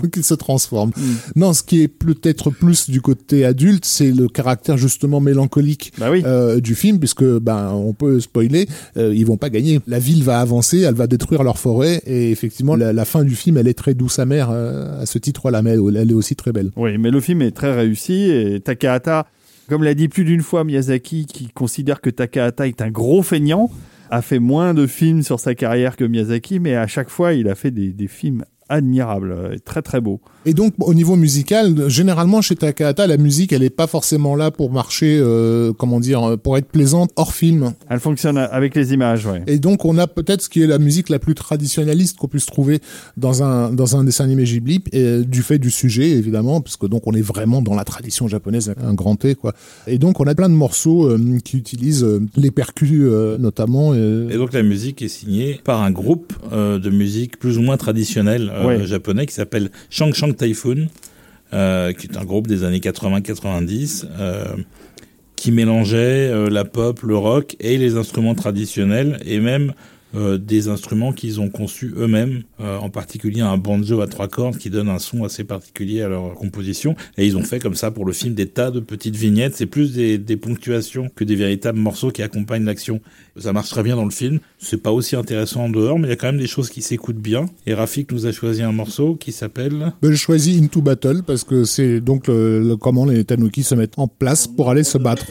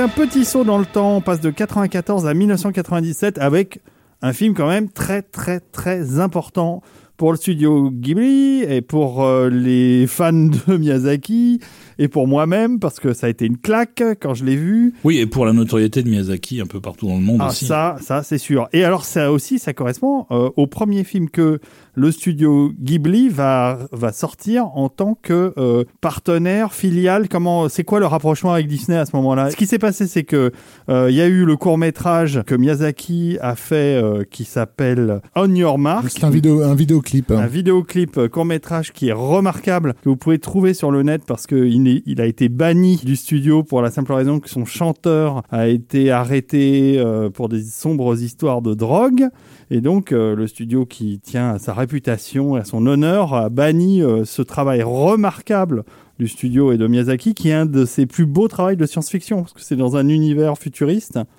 C'est super beau. Ça a été euh, le moment aussi de tester les nouveaux moyens qui ont été mis à disposition du studio par Disney, qui a injecté de l'argent dans le studio Ghibli. Je- tu me dis si je me trompe, hein, Rafik Oui, en fait, euh, c'est ouais, en, en 96 que Disney a fini par euh, se préoccuper de la chose. C'est-à-dire que la société Tokuma qui gérait donc les droits d'exploitation des films Ghibli, Miyazaki et, et je pense aussi Takahata considéraient qu'ils avaient fait un petit peu n'importe quoi avec le, le catalogue. On a parlé des versions multiples coupées dans tous les coins, etc. Et donc il s'agissait de se garantir un partenaire fiable. Ouais, de les- conclure un voilà. partenariat de distribution internationale Voilà. de qualité. Et pour ça, il se retourne vers Disney, qui est pas le. Parce qu'on savait à cette époque-là que, le, le- d'une certaine façon, l'Occident attendait ces films-là. Ils étaient prêts à, à sortir enfin, mais il fallait qu'ils sortent bien. Donc effectivement, Disney a mis ses billes dans l'affaire. Donc il y a eu un gros deal avec euh, avec Tokuma et euh, avec la garantie donc que les films les films allaient être traités euh, dans leur plus beau euh, écrin. À l'époque, celui qui s'occupait du côté euh, oscarisable des productions euh, que le studio Disney euh, distribuait sur le territoire, c'était un certain Harvey Weinstein. Oui. Donc c'est Miramax en fait qui a géré au- au- sur le territoire nord-américain les sorties événementielles des films de, notamment de Miyazaki avec notamment un casting de voix qui était souvent Bah, prestigieux. c'était ça le plus important, c'était de trouver les bonnes voix. et Disney aussi avait énormément d'expérience en la matière. Voilà. Sauf que de ce que j'ai cru comprendre, le film dont on va parler là, après donc ce clip On Your Mark qui est, qui est remarquable techniquement, Disney attendait euh, le film suivant, le long métrage euh, qui allait permettre au studio d'atteindre une renommée mondiale et de toucher un public le plus vaste possible. Et patatras, grosse déception du studio Disney parce que euh, sort Princesse Mononoke, alors qui n'est pas décevant pour les fans de Miyazaki, mais qui n'est pas destiné à tout public et qui va être même réservé à un public plutôt adulte. Mais en même temps, euh, ils étaient aussi rassurés par les entrées sales que le film avait fait au Japon, puisque rappelons-le, il avait quand même dépassé Titanic au, Ouais, au box, incroyable. au box-office. C'est un projet de, de longue haleine. Hein. Ça faisait des années que Miyazaki était là-dessus. euh, c'est surtout que c'était la première fois que Disney faisait un- une vraie campagne marketing autour d'un film de, de Miyazaki, euh, puisque les précédents avaient été sortis, distribués par Disney, mais n'avaient pas bénéficié d'une promotion très très développée, parce que Disney n'y croyait qu'à moitié. En fait, dans le milieu des années 90, Takahata et Miyazaki se considéraient déjà comme vieillissants. Ils étaient déjà en train de songer euh, À la retraite. retraite. Oui, oui, il en parlait à Il en chaque parlait déjà. Ouais, c'est fou. ouais. Ils avaient euh, l'intention, d'une certaine façon, de laisser les clés du studio à un de leurs plus talentueux animateurs, Oui. qui était Yoshifumi Kondo, Ouais. qui avait réalisé euh, Whispers of the Heart, dont on parlera plus, un peu plus tard. Mais Yoshifumi Kondo qui avait la très mauvaise idée de mourir. Très jeune. Donc euh, il y avait déjà ce problème-là. Et puis l'autre euh, truc, c'est qu'avec ce deal Disney, donc la garantie de sortir euh, sur le territoire international, le nom qui avait émergé au niveau international, c'était celui de Miyazaki. Donc il fallait un projet signé Miyazaki. Donc il a effectivement ressorti ce vieux projet qui était celui de Princesse Mononoke dont il avait déjà commencé à poser des storyboards dans les années 70. Donc c'est quand même un truc euh, sur lequel il a travaillé longtemps. On a parlé par rapport à Totoro de, de ces très très très très longues heures d'études euh, de la forêt euh, sous, sous tous les angles. Et évidemment, comme on s'en doute, pour un projet comme celui-ci où la nature une fois de plus joue un rôle absolument crucial et central, ça a été des mois de développement et de visite de toutes les forêts de l'archipel nippon pour s'imprégner au maximum de leur ambiance très particulière. Et donc basé sur ces très anciens euh, croquis, donc il se remet euh, au travail justement après la parenthèse on your mark qu'il a un petit peu euh, régénéré artistiquement. Et donc il va, il va imaginer cette, cet univers médiéval qui est pas historiquement juste, hein, on le précise, qui serait pour lui à la source du conflit entre bah, la nature et l'industrie. Donc on est à nouveau dans cette thématique que déjà Pompoko avait travaillé et que en Occident, un Tolkien aussi avait travaillé de son, de son côté. Il y a aussi dans Mo- Mononoke une grosse influence, même si elle est rarement constatée, j'ai l'impression par la presse, de John Ford, puisque donc la cité industrielle euh, mise en scène dans le dans le film est pratiquement un fort euh, Fort Alamo. un fort à la, à la Ford, et on peut voir tout à fait la princesse Mononoke comme un Indien en, en révolte, quoi. Enfin voilà, donc c'est un univers euh, qui va chercher ses racines dans, bien sûr, dans l'histoire médiévale japonaise, mais aussi dans les mythologies locales, même si à ma connaissance, il fait pas référence à une mythologie spécifique, c'est de l'inspiration mythologique globale. L'histoire, elle, on va peut-être pas la, la résumer, elle est quand même assez compliquée en fait. euh, oui, voilà. et puis et puis ça mérite d'être vu si vous connaissez pas. euh, franchement, si vous n'avez jamais vu Mononoke, il faut le voir. Voilà, c'est un des chefs-d'œuvre de l'heroic fantasy. Oui, c'est ça en fait. Hein, le- Oui, et puis c'est aussi une merveille de poésie. C'est visuellement euh, sublime. Enfin, on pourrait euh, durer sur les qualificatifs élogieux, ça sert à rien, mais euh, mais ouais, c'est c'est un, sacré film. Moi, j'ai eu la chance. Alors, pareil. euh, le- alors, encore une fois, le film est sorti tardivement en France. Si je me souviens bien, c'est fin des années 90. Il a mis au moins deux ans à venir euh, Et moi, je l'avais vu au Forum des images. Et je me demande si c'était pas à l'étrange festival. J'en suis pas Possible, certain. Moi, je me l'étais réservé pour euh, accueillir mon tout premier vidéoprojecteur, figure-toi. Donc c'était mon cadeau. C'est-à-dire quand Tu je- m'étonnes. voilà, quand j'aurai mon barco à la maison, le premier film que je regarderai, c'est mon laserdisc japonais de Princesse Mononoke. Et donc, super. Janvier 2000 en France. C'était un choc. Hein. C'était magnifique. hein. et donc euh, durant ces années-là, en France, euh, le nom de Miyazaki avait commencé à, à s'installer parce que malgré tous ces problèmes euh, de distribution, malgré le fait que Porco Rosso avait été un gros échec, hein, une grosse déception euh, pour sa sortie euh, salle française, euh, le nom de Miyazaki circulait parce que entre temps était sorti euh, Mon voisin Totoro en vidéo et c'était un carton cosmique. Et de toute façon, l'accueil de l'animation japonaise en France, à la fin des années 90, il y a eu une ouverture, mais alors on est passé, je dirais, d'une extrême à l'autre. On est passé des années Ségolène Royal où, en gros c'était un territoire interdit, à la fin des années 90 où c'est le début de la Japan Expo et on commence à voir des centaines de milliers de gens euh, regarder du dessin animé japonais à, à- longueur de temps, au- autant des séries que des longs métrages. Donc euh, on sait que Mon- Mononoke a toutes ses chances et ça tombe bien, le, directeur de Disney France à l'époque est un fan total de Miyazaki et il va s'assurer que la sortie française euh, soit pas calquée sur les sorties euh, Miramax en fait. Pour la France, il va y avoir un plan marketing très spécifique qui va être mis en place et qui va avoir euh, des effets parce que j'ai pas les chiffres, mais le film va dépasser le million d'entrées à sa sortie française. Moi, j'ai retenu un autre truc incroyable de Princesse Mononoke, c'est le nombre de photos de cosplayeuses en Princesse Mononoke super mignonnes. Enfin, moi, ça m'a émoustillé à mort. Ouais, J'en ai une là.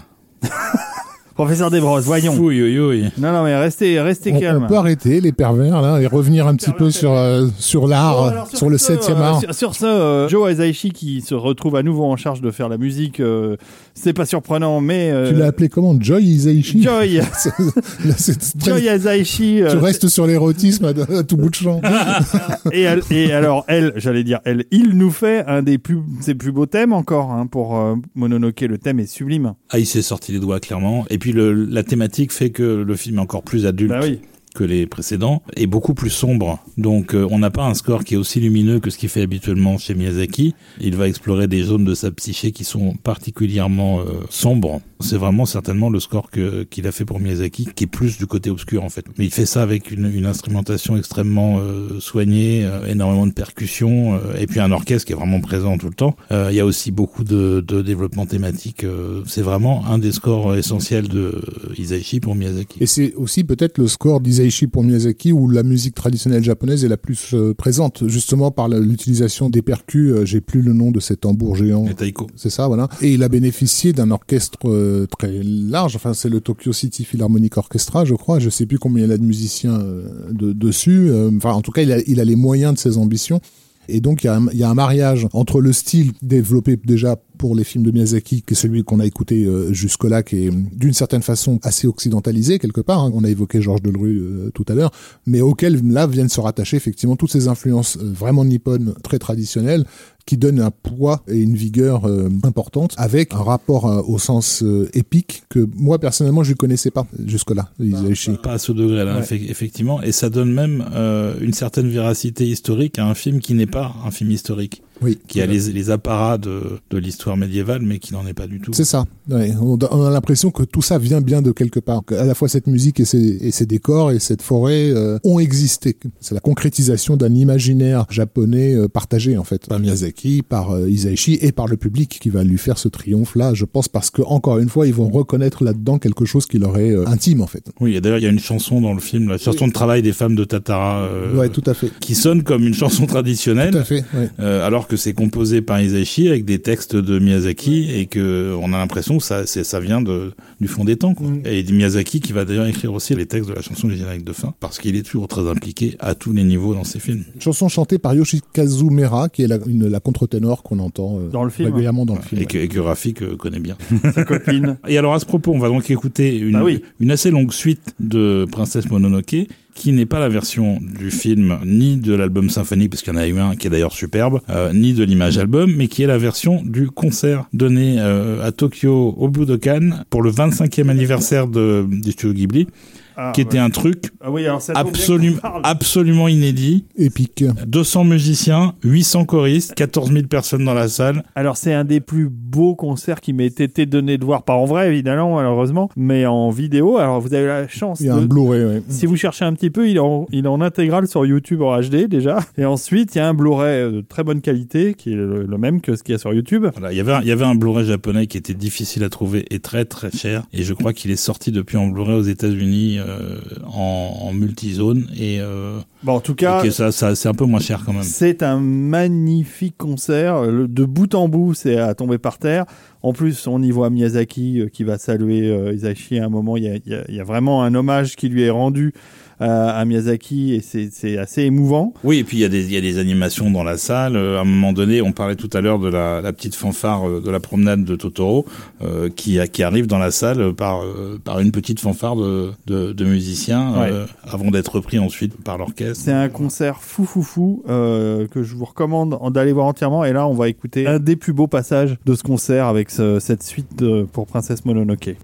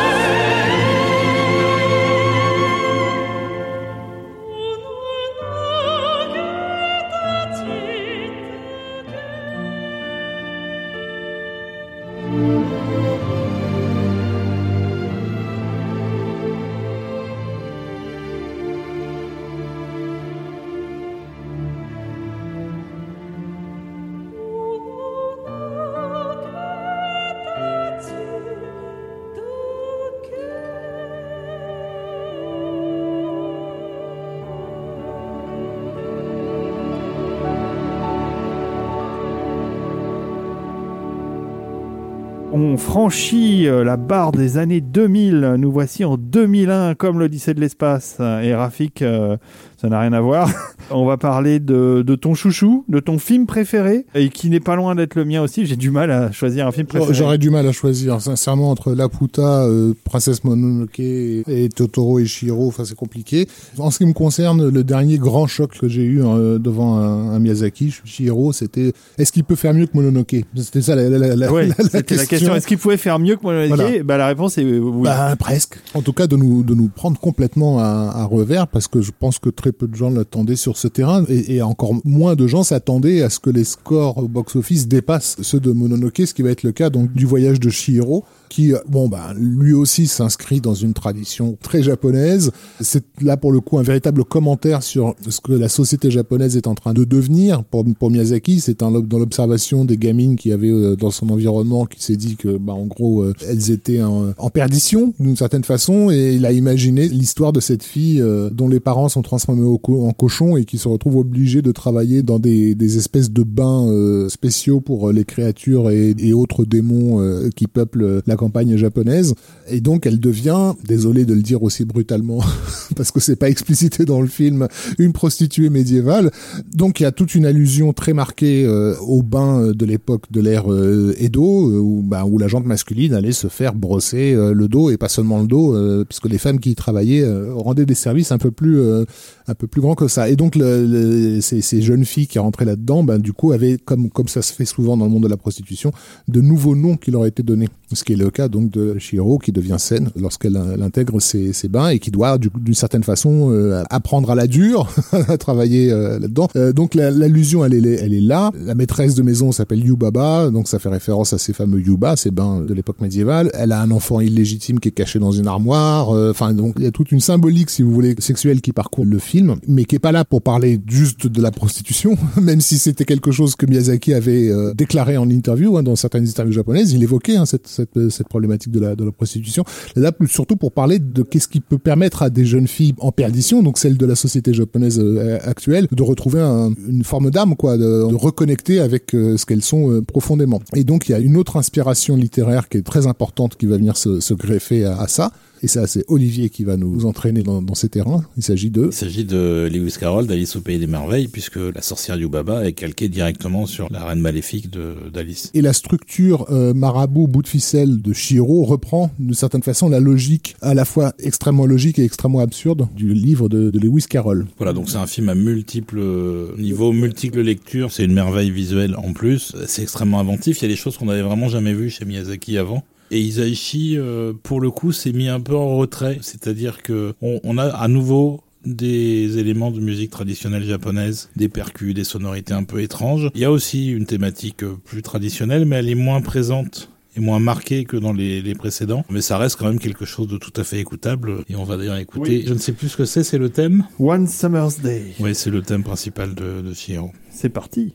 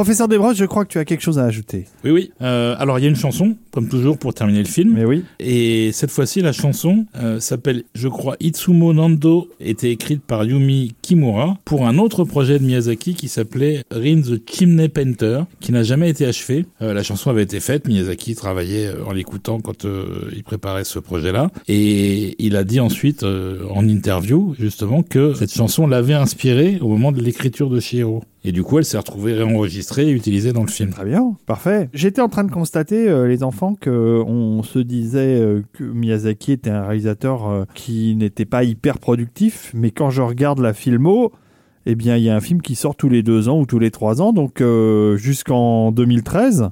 Si finalement, il est non seulement productif, mais hyper régulier euh, dans sa production euh, depuis Nausicaa. Mm. Non, on a le sentiment, peut-être parce qu'on aime tellement ses films, que il en fait pas assez, mais en fait, il en fait beaucoup. La régularité vient aussi de la méthode de travail, puisque c'est assez mathématique, c'est toujours le même nombre d'animateurs, plus ou moins. Euh, c'est toujours des méthodes traditionnelles. Et donc, il animait euh, à cette époque-là, enfin depuis euh, les années 80, à peu près 10 minutes par mois de films finis. Et donc, euh, bah, c'est pour ça que l'écart est toujours plus ou moins le même, en fait. Si vous voulez en savoir plus sur la méthode de travail de Miyazaki, je vous recommande un reportage qui a été fait euh, à la- par la télévision japonaise, Tout à fait. ouais. qu'on trouve euh, sur le net, Sous-titré français. sous-titré français exactement, où euh, c'est quatre parties, quatre épisodes d'une vingtaine de minutes chacun, quelque chose comme On ça. le suit en fait au travail. Exactement, ouais. on le suit sur son dernier projet en date, celui qui n'est toujours pas sorti. Et d'ailleurs, c'est la première fois donc euh, depuis euh, que le studio existe qu'il se passe tellement de temps entre son dernier film et, et le futur film. Là, on sent vraiment qu'il arrive à une période où il va se mettre en retrait et peut-être même s'arrêter définitivement. Il a toujours. Il, a, il a- toujours il a pris sa retraite quatre fois déjà. Hein. Il a pris Oui, sa retraite quatre Sauf fois, que là, maintenant, euh, il y a vraiment, il s'est passé euh, 7 ou 8 ans depuis son dernier film. Et je pense que c'est peut-être réellement le prochain qui sortira. Ça sera peut-être le, le dernier des derniers. Le making-of de, de 16 800 heures euh, qui qui avait été euh, disponible sur le DVD japonais de Princesse Mononoke nous montrait déjà un Miyazaki qui passait son temps à envoyer bouler tout le monde en disant qu'il voulait arrêter, qu'il en avait marre, que c'était trop de boulot, etc. Donc euh, il y avait déjà à l'époque la mort de Kondo les a bien ennuyés. Et puis Takahata était pas non plus hyper pressé de bosser non plus. Il a- comme tu le disais, il se faisait traiter de feignant.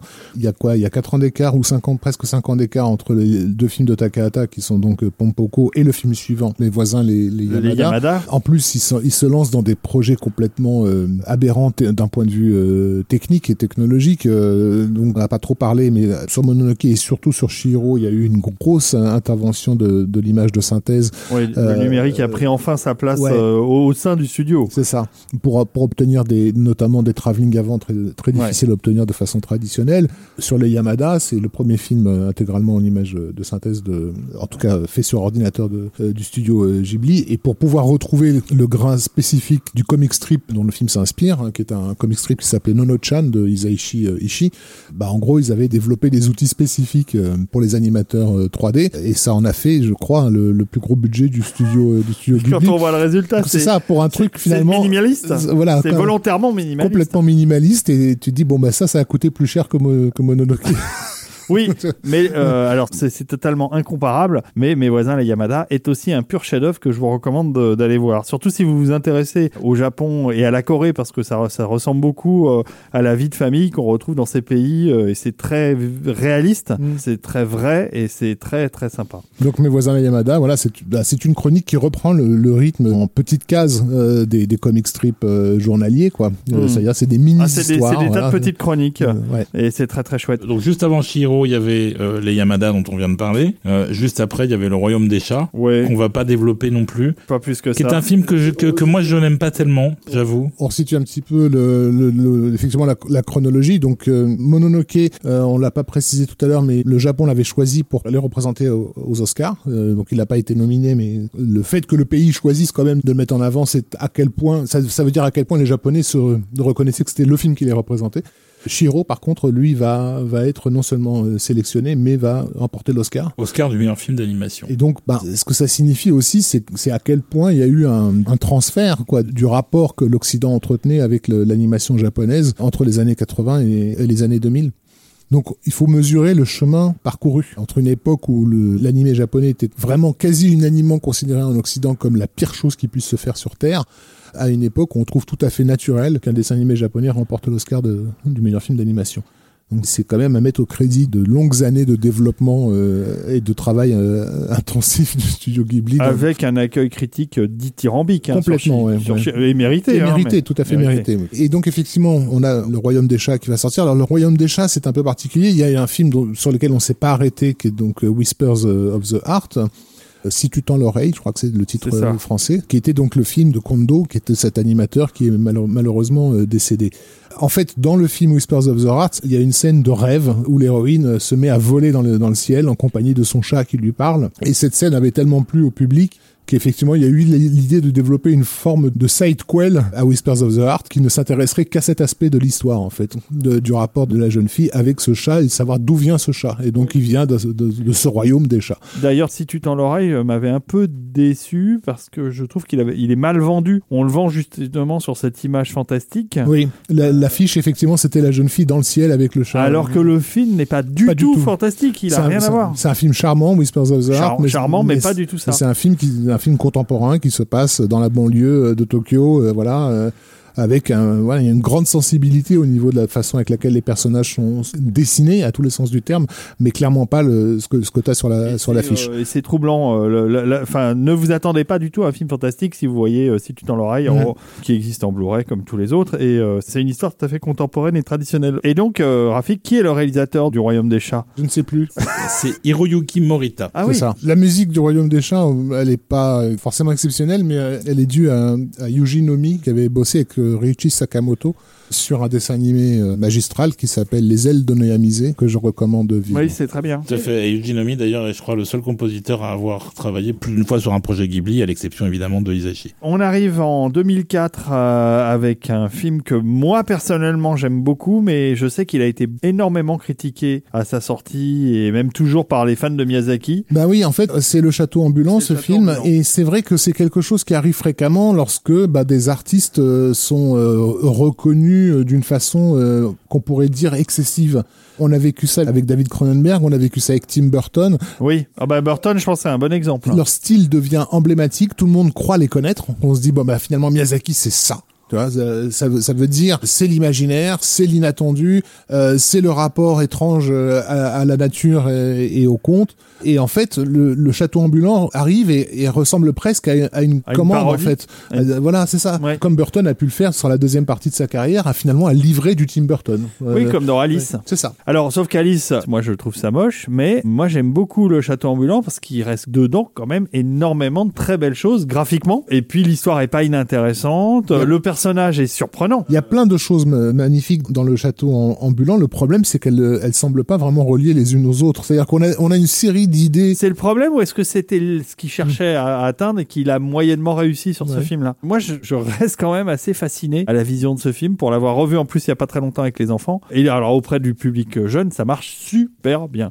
Bah, c'est un film quand même malgré tout. C'est sûr que derrière Mononoke, derrière Chihiro, derrière euh, tous les chefs-d'œuvre qu'il a alignés, c'est peut-être un tout petit peu en dessous, mais ça reste tellement au-dessus de la plupart des films d'animation qu'on peut voir en général. Le film est à l'image du château ambulant, justement, qui... euh, Euh, et voilà, qui- de qui- briques et de broc. Qui, qui claudique et voilà, qui, qui est fabriqué avec n'importe quoi, euh, réparé mille fois. euh, et il continue d'avancer de manière très bancale, mais il avance quand même. Ah c'est un beau parallèle que tu nous fais, professeur Desbrosses. J'ai j'ai presque une petite larme. Bah en fait, ouais, son design, moi, m'a fait penser à un sketch qu'il y avait dans un, un film euh, choral euh, qui s'appelait Robot Carnival, un film Ah oui, d'animation chorale très, des très années bien. 80, dans lequel on avait un robot en bois euh, qui faisait un peu penser de ce côté brinque-ballon. Ouais, ouais, ouais. euh, au château ambulant.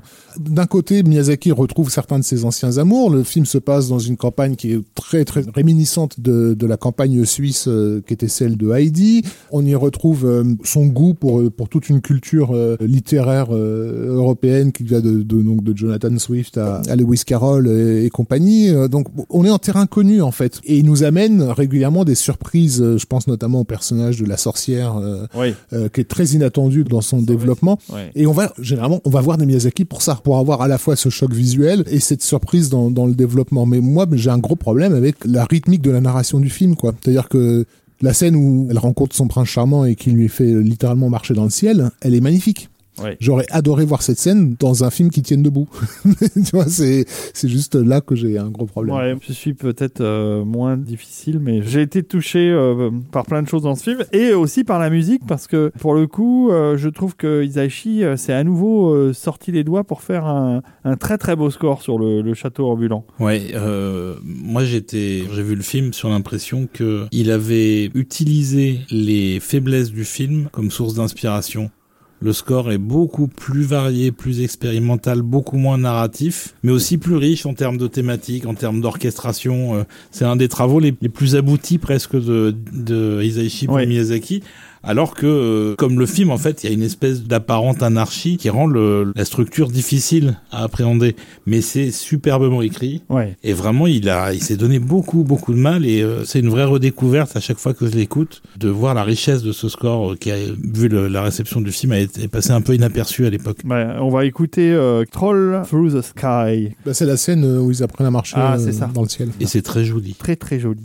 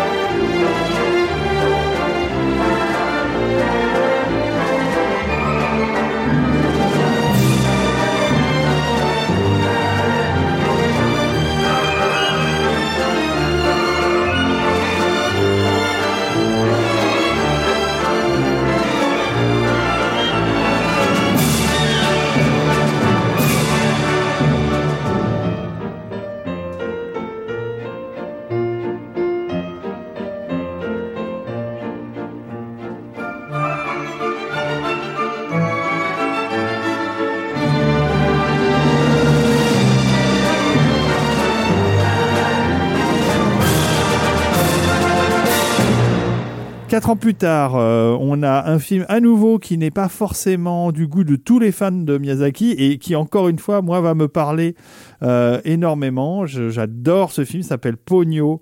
euh, sur la falaise et c'est un film d'une grande tendresse, d'un- d'un- d'une grande sensibilité, on va dire comme à peu près euh, les films euh, de Miyazaki, sauf que celui-là euh, se penche, pose un regard adulte, je trouve, sur l'enfance, où il revisite le mythe de la petite sirène euh, avec des scènes d'une force euh, et encore une vision euh, euh, complètement décalée dans un Japon euh, isolé sur une petite île, donc une spécificité, on va dire, de décor, comme peut l'avoir euh, chacun de ses longs métrages.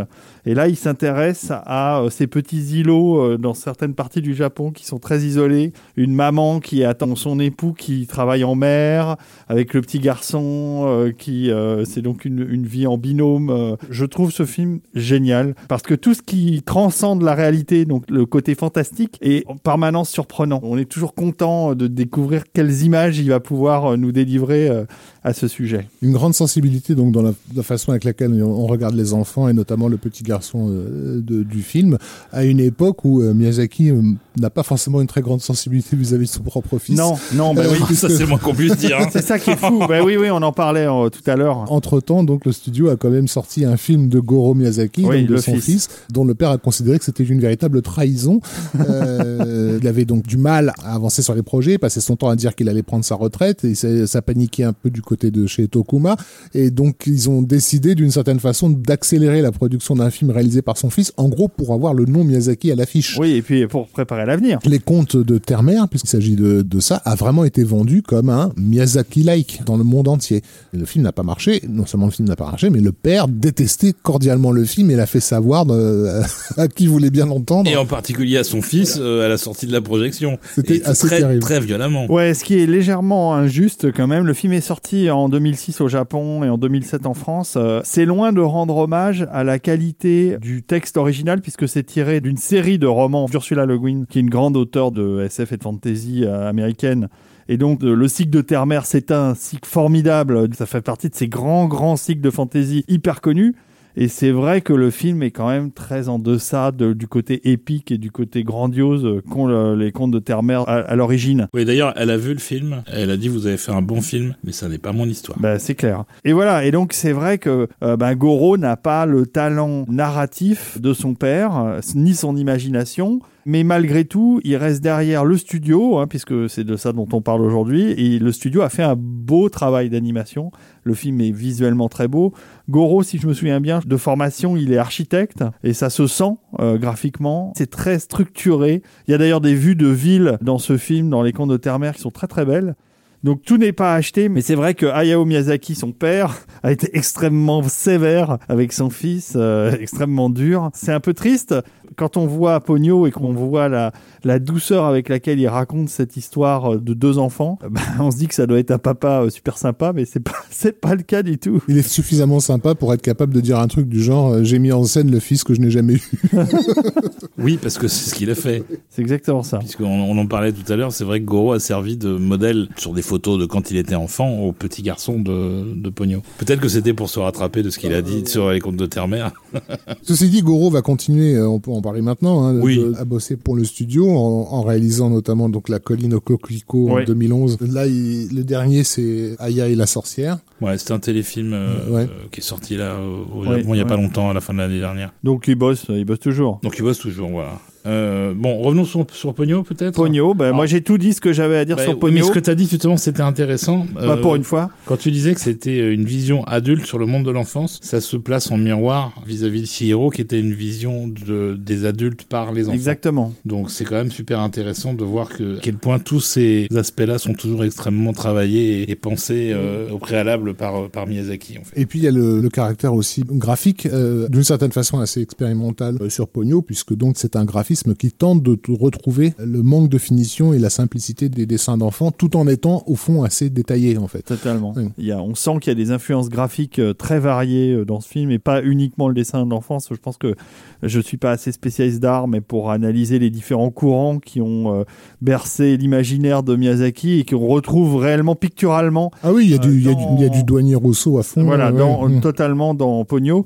C'est un film qui est beaucoup plus complexe qu'il n'y paraît. Et encore une fois, qui va parler aux tout petits, mais vraiment tout petits, s'ils sont capables d'apprécier Pogno, jusqu'au public adulte, euh, qui va euh, trouver un langage plus profond euh, dans le rapport euh, des adultes aux enfants et de cette situation fantastique qui se passe sur cette île.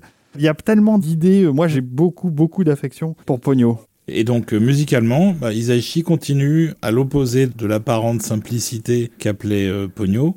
Euh, il a fait un de ses meilleurs scores parce que c'est juste euh, encore plus riche que le précédent. Et déjà, j'étais assez dithyrambique sur le château ambulant. Et par contre, il y a absolument pas de folklore japonais. C'est vraiment très influencé par la musique classique européenne.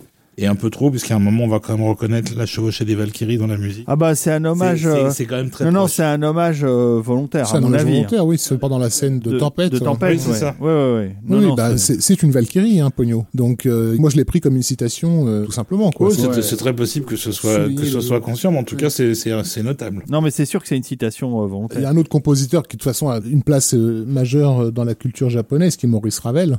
Tous ces compositeurs qu'on qualifierait d'impressionnistes, en fait, euh, et que Oui. la France a pu produire au début du XXe siècle, ont très souvent été cités par les artistes japonais. De toute façon, on retrouve toujours beaucoup chez Miyazaki d'influence euh, assez discrète mais présente de, de la musique classique, qui est vraiment une, une influence euh, très importante sur lui. Et d'ailleurs que lui dirige en concert, il a fait des concerts au Japon où il dirigeait pas sa musique, mais celle de, de grands compositeurs du répertoire. Donc euh, tout ça est finalement assez normal. Et on va écouter un joli morceau de Pogno, parce qu'on le mérite, et que Pogno le mérite, Qu'est-ce qu'on écoute de beau, professeur Desbrosses? On écoute le thème de la maman. Ah, très joli. Grande mamarée.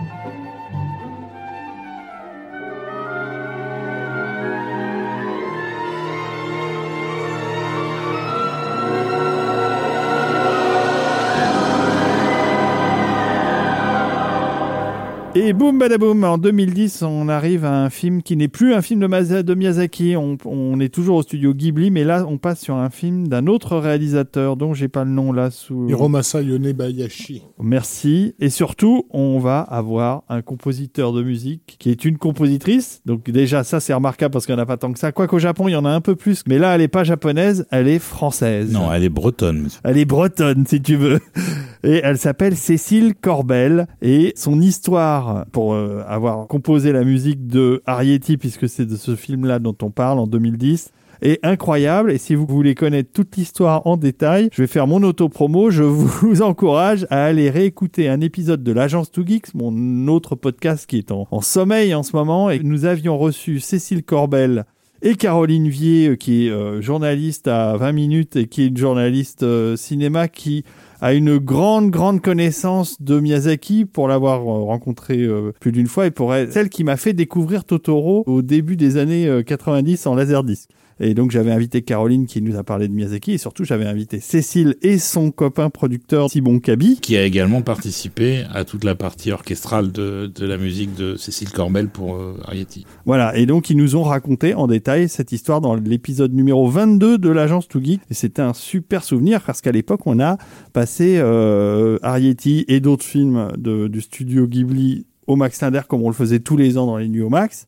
Et surtout, euh, euh, Cécile était venue faire euh, une partie concert avant euh, le démarrage du film et c'est un excellent, magnifique souvenir pour moi. Voilà, et si vous voulez pas perdre de temps à aller écouter euh, euh, l'agence To Geek, vous pouvez aussi aller sur Underscores où on a publié une interview écrite de euh, Cécile, Il n'y a pas de Cécile concurrence, euh, monsieur Desbrosses. Les, les deux sources d'information sont complémentaires et toutes aussi passionnantes. Car en effet, je rappelle que, que le professeur Desbrosses s'occupe de underscores.fr, le site de référence de la musique de film en France. On peut le dire. hein. Il n'y en a pas vraiment d'autres. Il y a surtout celui-là. Bon, alors, du coup, je peux pas raconter comment elle s'est retrouvée sur le film. Mais si, mais si, justement, raconte, raconte, professeur. J'aime quand tu racontes. En bref, elle avait sorti un album, donc c'est de la chanson euh, folk euh, traditionnelle, D'influence plus ou bretonne. moins d'influence celtique, on va dire. Celtique, c'est ça. Et elle avait fait des CD promos pour la presse, et il lui en restait quelques-uns. Et elle était super fan de Ghibli. Et elle a envoyé une enveloppe comme ça, euh, qui s'est retrouvée euh, sur un bureau euh, chez Ghibli, où euh, le fait que ce soit une enveloppe manuscrite a attiré l'attention. Il y a quelqu'un qui l'a ouvert, qui l'a écouté, Et de fil en aiguille, quelqu'un a entendu euh, ce qu'elle faisait et lui a proposé de faire une chanson pour le film Arietti qui était en prod à ce moment-là. Elle a commencé à travailler sur la chanson et de fil en aiguille, elle s'est retrouvée à faire toute la musique du film, à faire la promo du film, à aller au Japon, etc. Euh, ça a été une expérience absolument extraordinaire pour quelqu'un euh, qui sort du fond de la Bretagne et qui n'a jamais travaillé sur un film avant d'ailleurs. Et le résultat, Mais euh, le résultat est extraordinaire. C'est ça qui est génial. C'est que la musique est vraiment sublime. Moi, je la trouve euh, hyper réussie. on- euh, alors je vous précise, on a mis le film pour faire plaisir à David. Oh, mais ça suffit maintenant. D'abord, le film est très chouette. c'est un très joli film. Une des bonnes productions Ghibli, non Miyazaki ni Takahata.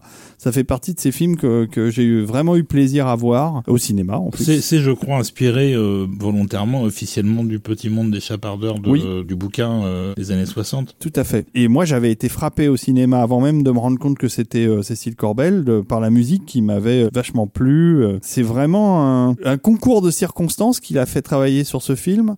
Et le résultat est très très agréable. On, on se félicite que une chanteuse, compositrice française ait réussi à, à se retrouver dans un tel projet, quoi. Quel, quel bonheur! Oui, puis en faisant les choses à fond, euh, comme, comme quelque part elle avait fait euh, Phil Collins pour Disney, Oui. parce qu'elle a chanté la chanson du film, le thème de fin, en japonais, anglais, allemand, italien, français. Euh, Ah ouais. Faut quand même en vouloir. Ouais, ouais, ouais. Alors, je sais pas si elle se débrouille bien dans ces différentes langues, mais Phil Collins en français, c'était euh, drôle. C'était très rigolo. C'était très marrant. On comprenait pas grand chose à ce qu'il chantait. Enfin bref. Des choses à ajouter, Rafik? Non, euh, Arietti, c'est pas ta cam. euh. Non, c'est bien, Rieti, j'aime bien. Bon, bah, ça va alors.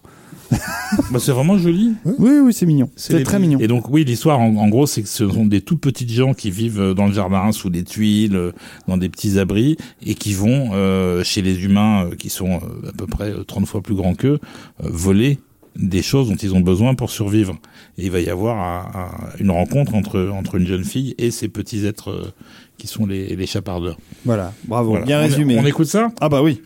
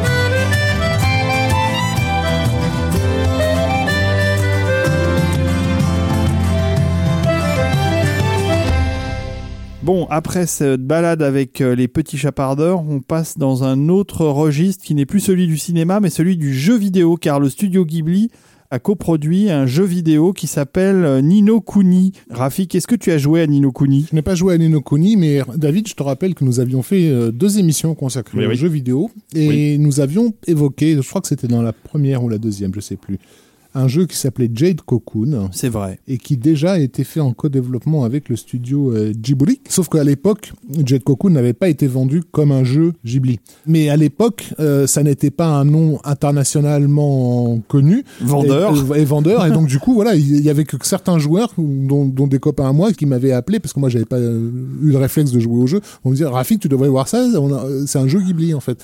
Sauf que là, on arrive dans les années 2000, où justement, le, le Ghibli est devenu une marque euh, euh, internationalement reconnue qui porte en elle tout un imaginaire.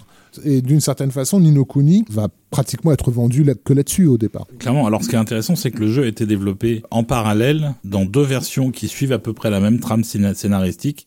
Mais euh, la, la première version était destinée à la Nintendo DS et uniquement pour le Japon. Elle n'est jamais sortie qu'au Japon, je crois, euh, parce qu'il y avait énormément de joueurs euh, au Japon. La première s'appelle donc euh, Dominion of the Dark Djinn en anglais et la seconde s'appelle Wrath of the White Witch, la vengeance de la sorcière céleste en France.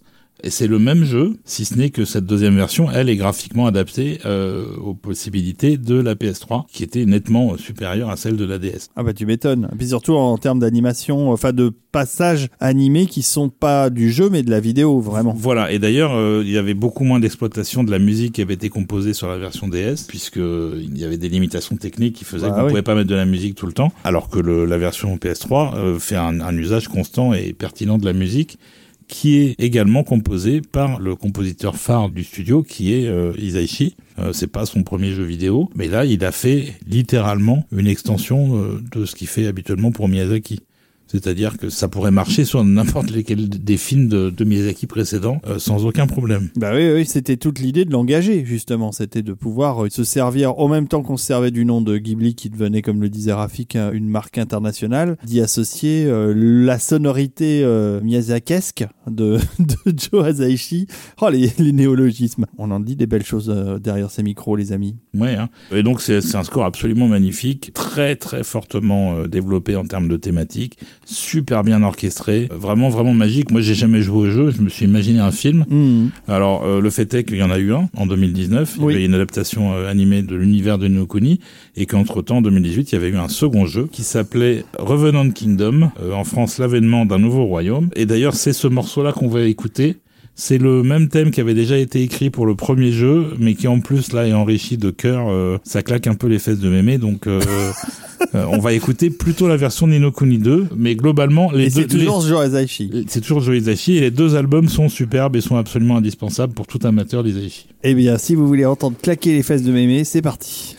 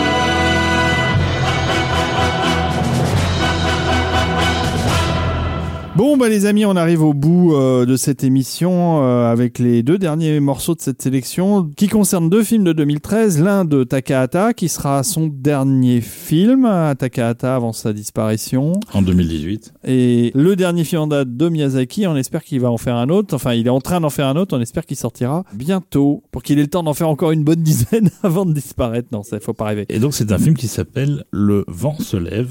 Ça, The- c'est le dernier film de Miyazaki. The Wind Rises. On commence En- par lui Alors, on commence par lui parce qu'il Commençons par lui. parce qu'il est sorti avant. Ce qui est marrant, c'est qu'ils ont essayé de refaire ce qu'ils avaient fait pour Le tombeau des Lucioles et euh, c'était quoi Totoro? Oui. Euh, c'est de faire une sortie double programme. Euh, sauf qu'au final, euh, l'autre film, celui de Takahata qui est euh, Princesse Kaguya, n'était pas prêt. Puis surtout, il est très long. Non, non, c'est pas un problème de durée, c'est qu'il n'était pas fini et que du coup, euh, le Miyazaki est sorti en juillet, le Takahata est sorti en novembre ou décembre. Et qui avaient tous les deux presque vocation à être des films testamentaires, en fait, euh, d'une- certaine façon, puisque Mm. c'est des choses très personnelles que, que Miyazaki met dans Le vent se lève, et c'est aussi des choses très personnelles que Takahata a mis dans Kaguya. Explique-nous, tonton Rafik. Parce que Takahata a grandi avec le, le conte de la princesse euh, des, des bambous. C'est c'est quelque chose qui lui a parlé en tant qu'enfant, au sens il avait du mal à sympathiser avec ce personnage-là, et en même temps ça l'obsédait. Euh, Il a cherché à l'adapter dans les années 60 quand il bossait pour le studio de la Toei, donc euh, bien avant qu'il fasse Horus le prince du soleil, il était déjà sur, euh, sur l'idée d'adapter le conte de la princesse Kaguya. C'est quoi? C'est en 2008 voilà, qu'il est revenu sur le, sur le projet, qui va donc lui prendre des années pour cette sortie en, en 2013. C'est bon. Je vais pas me permettre de rentrer dans sa psyché. Je vous invite à aller lire les interviews qu'il a pu donner à l'époque de la sortie euh, du film à droite et à gauche, mais on voit à quel point il a mis beaucoup de sa personne humaine et pas forcément de sa meilleure personne humaine dans ce projet. Et comme, pour être fidèle à sa réputation de réalisateur euh, peu regardant sur les questions financières, il va aussi euh, nécessiter le plus gros budget de, de l'année. Euh, c'est le plus gros budget d'un film japonais euh, de cette année-là, pour un film qui va complètement à l'encontre de tous les standards de production grand public, puisqu'il s'agit d'un film au dessin extrêmement, je ne saurais pas comment le définir, mais c'est de, voilà, c'est de l'estampe animée en fait, Kaguya. Donc c'est un véritable rêve pour un dessinateur ou pour un animateur de pouvoir avoir des films comme ça qui sont une ode au dessin, littéralement. Mais c'est d'un rapport savant euh, à l'animation et au dessin que seules euh, trois personnes dans le public vont vont appréhender et capter complètement quoi. Euh, donc on a le, on a le plus expérimental et le plus autorisant possible sur un film qui a coûté une blinde quoi. Oui, il a coûté aussi une blinde parce qu'il dure 2h20. Il faut donc s'imaginer que c'est presque un double film d'animation qui Mm. font en général 1h, 1h20, 1h30. Et quelle animation On comprend que ça a coûté cher parce que au- au-delà euh, du, de, la, de la thématique et de la manière technique dont ça a été fait. Et alors là, pour le coup, je vais dire que c'est pas destiné aux enfants parce que les enfants s'ennuient. C'est le film est, très lent, euh, c'est très contemplatif. Il y a des passages remarquables hein, dedans. hein. Il y a des choses absolument magiques, mais c'est pas pour tous les publics. Et je ne sais pas comment il a marché au Japon, mais Il n'était pas destiné à cartonner, tout comme le tombeau des Lucioles, tout comme, euh, en fait, euh, voilà, le- les, Yamada, il a plus relativement marché parce qu'il y avait le, le, le comic strip qui était encore présent dans, l'esprit du public. c'est comme quand t'adaptes Snoopy Oui. ou Mafalda. Voilà, c'est ça. Mais généralement, les projets Takahata pour Ghibli ont rarement été des projets euh, qui portaient commercialement. quoi. Et, et le film n'a pu se faire que parce que Takahata avait un fan vraiment hardcore qui était Seiichiro Yuji, le patron de Nippon TV et qui a euh, donné 40 millions de dollars, je de crois. sa poche. Pas forcément de sa poche, mais il a réussi à trouver 40 millions pour financer une partie de la production du film qu'il n'a jamais vu, puisqu'en plus il est mort avant que le film soit terminé. C'est pas juste. On peut rendre hommage à un homme de l'ombre d'une certaine façon qui est Kazuo Oga. J'en ai parlé tout à l'heure quand on parlait de Totoro et du développement euh, très long des cellos concernant la nature dans Totoro. Il avait déjà bossé euh, là-dessus et donc il va s'occuper de toutes les peintures à l'eau du conte de la princesse Kaguya. Kazuo Oga, il a bossé sur plein de projets euh, différents qui sont tous très distincts les, uns euh, des autres. On le retrouve à la fois sur euh, euh, qui est ce dessin animé sur les conséquences d'Hiroshima, qui est sorti au début des années 80, qui est un truc absolument traumatisant que je vous invite à voir si vous n'avez pas envie de dormir la nuit. La cité interdite de Kawajiri, qui est un truc pareil complètement barré, un truc horrifique avec des, visions absolument dantesques. Mon voisin Totoro, Pompoko, Mononoke et donc Kaguya. Voilà, c'est du lourd quoi. Donc je voulais juste rappeler à l'existence de cet artiste qui a jamais euh, ramené la couverture à lui, mais qui a toujours été présent euh, sur ses projets très ambitieux sur le plan graphique. Euh, très bien, alors on devait euh, parler euh, du vent se lève d'abord, mais finalement, on, mais, fina- mais finalement, mais on va- finalement, on écoute. on va en parler après. Parce on que va en parler après, mais on va surtout écouter la musique très très très belle Oui, c'est vrai qu'on n'a pas parlé finalement de la composition. Oui, euh, la musique Donc- d'Isaichi est, est- est, on va dire, toujours euh, au top de ce qu'il est capable de faire. Oui, c'est d'ailleurs le seul film de long métrage euh, mis en musique par Isaichi qui n'est pas signé Miyazaki, enfin dans le cadre du studio Ghibli. À l'inversement, c'est le seul film de Takahata avec une musique de Isaichi. Également, également parce qu'on l'a pas mentionné avant, mais le musée Ghibli qui a ouvert en 2001, je crois, possède entre autres une petite salle de projection où sont projetés des courts-métrages faits chez Ghibli, dont certains ont été réalisés d'ailleurs par Miyazaki et mis en musique par Isaichi. Et inédit euh, qu'on peut pas voir ailleurs. complètement inédit et ça change tous les ans il y a un nouveau film en tout cas au début du musée c'était comme ça c'était chaque année il y avait un nouveau film mais les anciens euh, n'étaient plus visibles du tout donc ils sont très très difficiles à voir encore aujourd'hui je crois qu'il y en a un ou deux qui sont sortis dans le coffret euh, Laserdisc à une Bah, Il y, a- époque il y en a un que tout le monde veut voir, mais voilà, qui est euh, Mei et le chaton-bus, qui se passe dans, bah, dans l'univers de Totoro, quoi. je l'ai jamais vu Faut aller au musée Ghibli. et d'ailleurs, euh, c'est aussi pour l'anecdote, mais quand on va, je sais plus comment s'appelle la, la ville, c'est une ville de la banlieue de Tokyo, quand on va au musée Ghibli, on prend un bus en descendant du train pour ensuite aller jusqu'au musée, et c'est un chabus. Bah oui, c'est normal. Voilà, je veux y aller. On, on va organiser ça. On va se faire payer par les tipeurs qui vont nous payer le voyage au musée Ghibli. Donc euh, on écoute euh, un morceau. euh, Bah, de- Le plus beau morceau du disque pour moi, parce que le disque est très joli, mais ce morceau-là est particulièrement magnifique. Il suffit de l'écouter pour s'en rendre compte. Et d'ailleurs, il n'est pas très représentatif de l'essentiel du score, qui est quand même plus intimiste et plus retenu que ce qu'on va entendre là. Totalement. C'est vraiment des petites vignettes très délicates qui accompagnent une image qui l'est tout autant, donc Mm. c'est parfaitement adapté. Alors que celui-là est très enlevé et très aérien, et c'est vrai que ce n'est pas représentatif du film, mais je m'en fous, c'est celui que je préfère. Allez, envole-toi, David.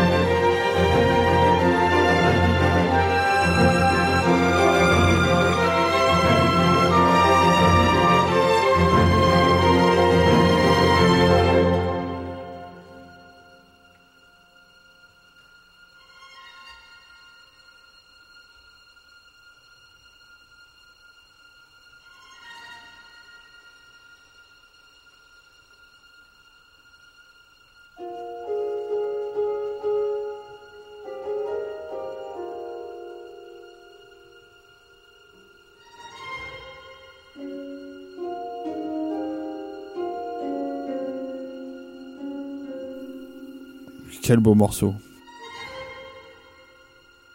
Donc on a parlé de Princesse Kaguya en premier, pour mieux parler euh, du vent se lève, le dernier film en date de Miyazaki, qui lui est aussi quelque chose de très personnel puisque ça parle un peu de son père plus ou moins. Ben oui, sauf que je vais pas trop m'engager puisque je n'ai toujours pas vu Le vent se lève. Ah tu l'as pas vu? Ben moi je l'ai vu. Oui. Mais euh, je dois avouer que et le rythme du film et le ton du film et cette histoire euh, m'a pas accroché. J'ai pas été. euh, Alors peut-être que ça mériterait euh, une revision plus récente. Eh ben, peut-être. Après, c'est pas le plus enthousiasmant des films de Miyazaki. C'est vraiment, comme disait Rafik tout à l'heure, c'est un peu un film de fin de vie. Bon, le fait est que sept ans plus tard, il est toujours vivant et qu'il est en train d'en faire un autre, mais euh, Après avoir dit pour la 40e fois qu'il Qui- prenait sa retraite, le- studio, il y a, il y a quelqu'un qui, a- je me permets, euh, comme je sais qu'Olivier aime bien ce- cet animal, qui avait fait une BD euh, de Miyazaki en chat, en fait, qui passait son temps à, à gratter à la porte, à rentrer, puis à ressortir, et à gratter, et à ressortir. C'est ça. si je ne dis pas de bêtises, il y a un moment, le studio a fermé ses portes. Ah bah c'est-à-dire que le studio a commencé à, se mettre en pause quand il a a- après le vent se lève, quand il a dit je prends ma retraite. Le studio a failli disparaître quand Takahata est mort en 2018. C'est ça. Il ne restait plus que euh, les employés qui géraient en fait l'existence, c'est-à-dire la, gestion des droits des films, etc.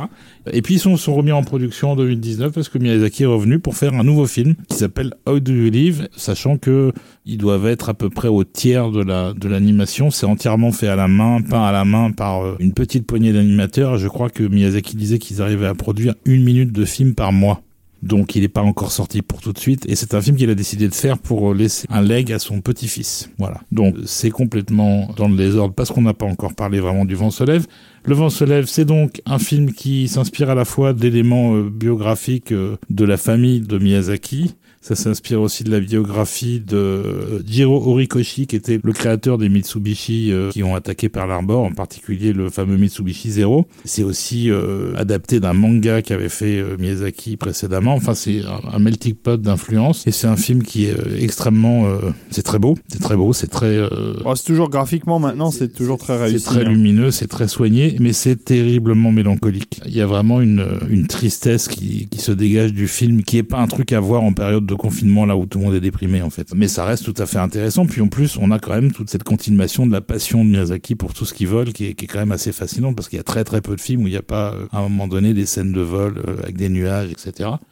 Et donc, euh, Isaichi est forcément toujours présent. Il n'a jamais lâché Miyazaki, pas une fois. Et donc, il a épousé cette, euh, cette mélancolie avec un retour à une stylistique un petit peu influencée par l'Italie, celle qu'on avait déjà dans certains passages de Porco Rosso. Et donc, euh, bah, on va écouter un extrait euh, de Du vent se lève qui s'appelle euh,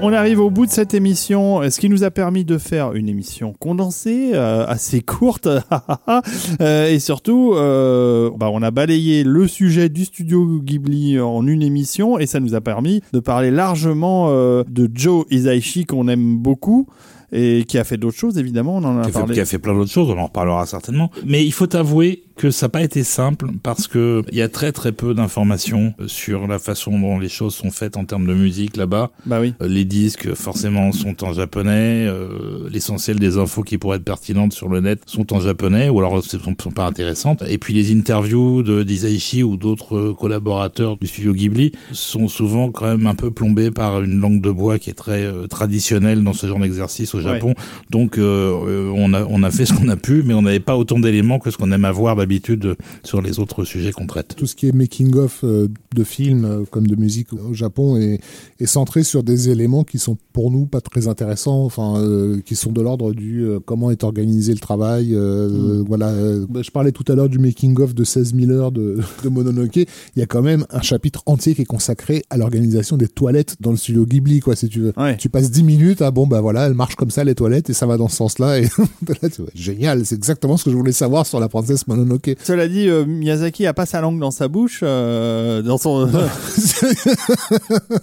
Parce, que c'est un pur personnage de Miyazaki en fait. ça. Il a la langue qui sort par les oreilles. ouais. On va la garder. Cela dit, donc Miyazaki n'a pas sa langue dans sa poche et il est assez franc du collier quand il parle euh, de Goro, par Entre exemple. autres, ouais. Mais même dans, dans le documentaire dont je vous parlais, le documentaire qui le suit pendant plusieurs jours et qui est récent, où, où transparaît la psychologie du personnage. En effet, pour ce qui est de la musique, enfin, on n'a pas beaucoup de détails. euh, Voilà, il y, a- y juste un, un truc que j'ai peut-être pas dit, je crois pas l'avoir dit au début de l'émission.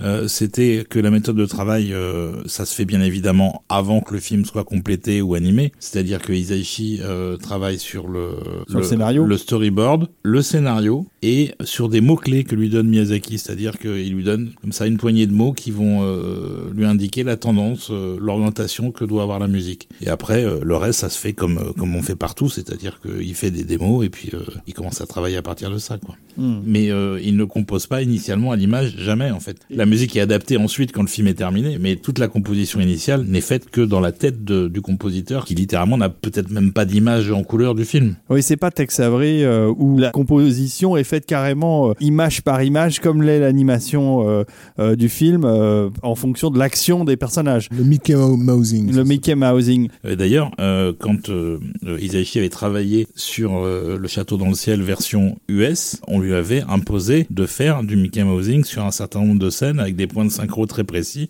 euh, qui est une méthode de travail à laquelle il n'était pas du tout habitué en fait. Mais autant Isaichi que Miyazaki sont des personnages avec deux caractères très très forts, j'ai l'impression, très trempés.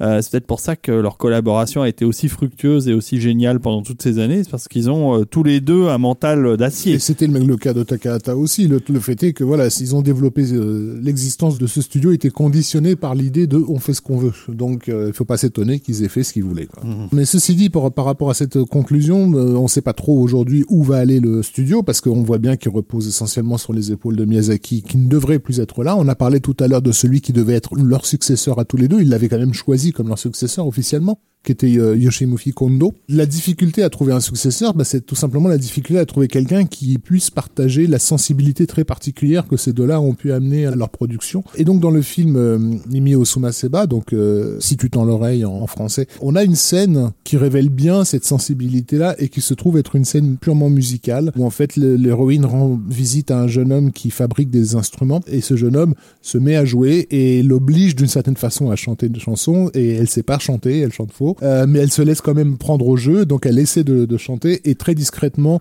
vont arriver un groupe de musiciens qui ont entendu sa voix et qui très discrètement vont s'installer et se mettre à jouer et ça va se transformer en bœuf euh, musical euh, et on passe comme ça d'une scène presque de gêne, on est gêné pour cette gamine qui chante faux, à une scène de joie euh, festive parce que tout le monde est en train de, de jouer cette chanson. Donc c'est un beau passage. euh, C'est superbe. Voilà, et c'est vraiment ce que, hélas, Kondo aurait pu apporter au studio.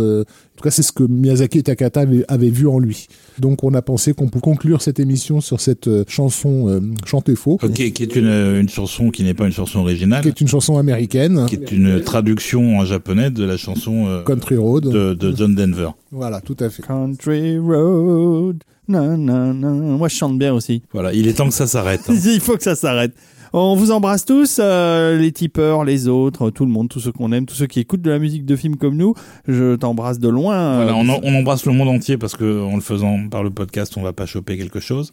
Euh, et surtout, euh, on prépare déjà la suivante et la suivante, elle va certainement beaucoup vous plaire. Ah oui, oui, oui. Et elle sera probablement en trois parties euh, à minima. À très bientôt, euh, les amis. Et, on aura d'autres émissions consacrées à des studios d'animation. Mais oui, bien sûr, on adore l'animation chez Total Oui, on Tracks. fera- la prochaine, c'est un spécial Jean Image. C'est ça. Allez, je vous embrasse, les amis. Bise, Rafik. Allez, bon, bisous, bisous. Bisous à tout le monde.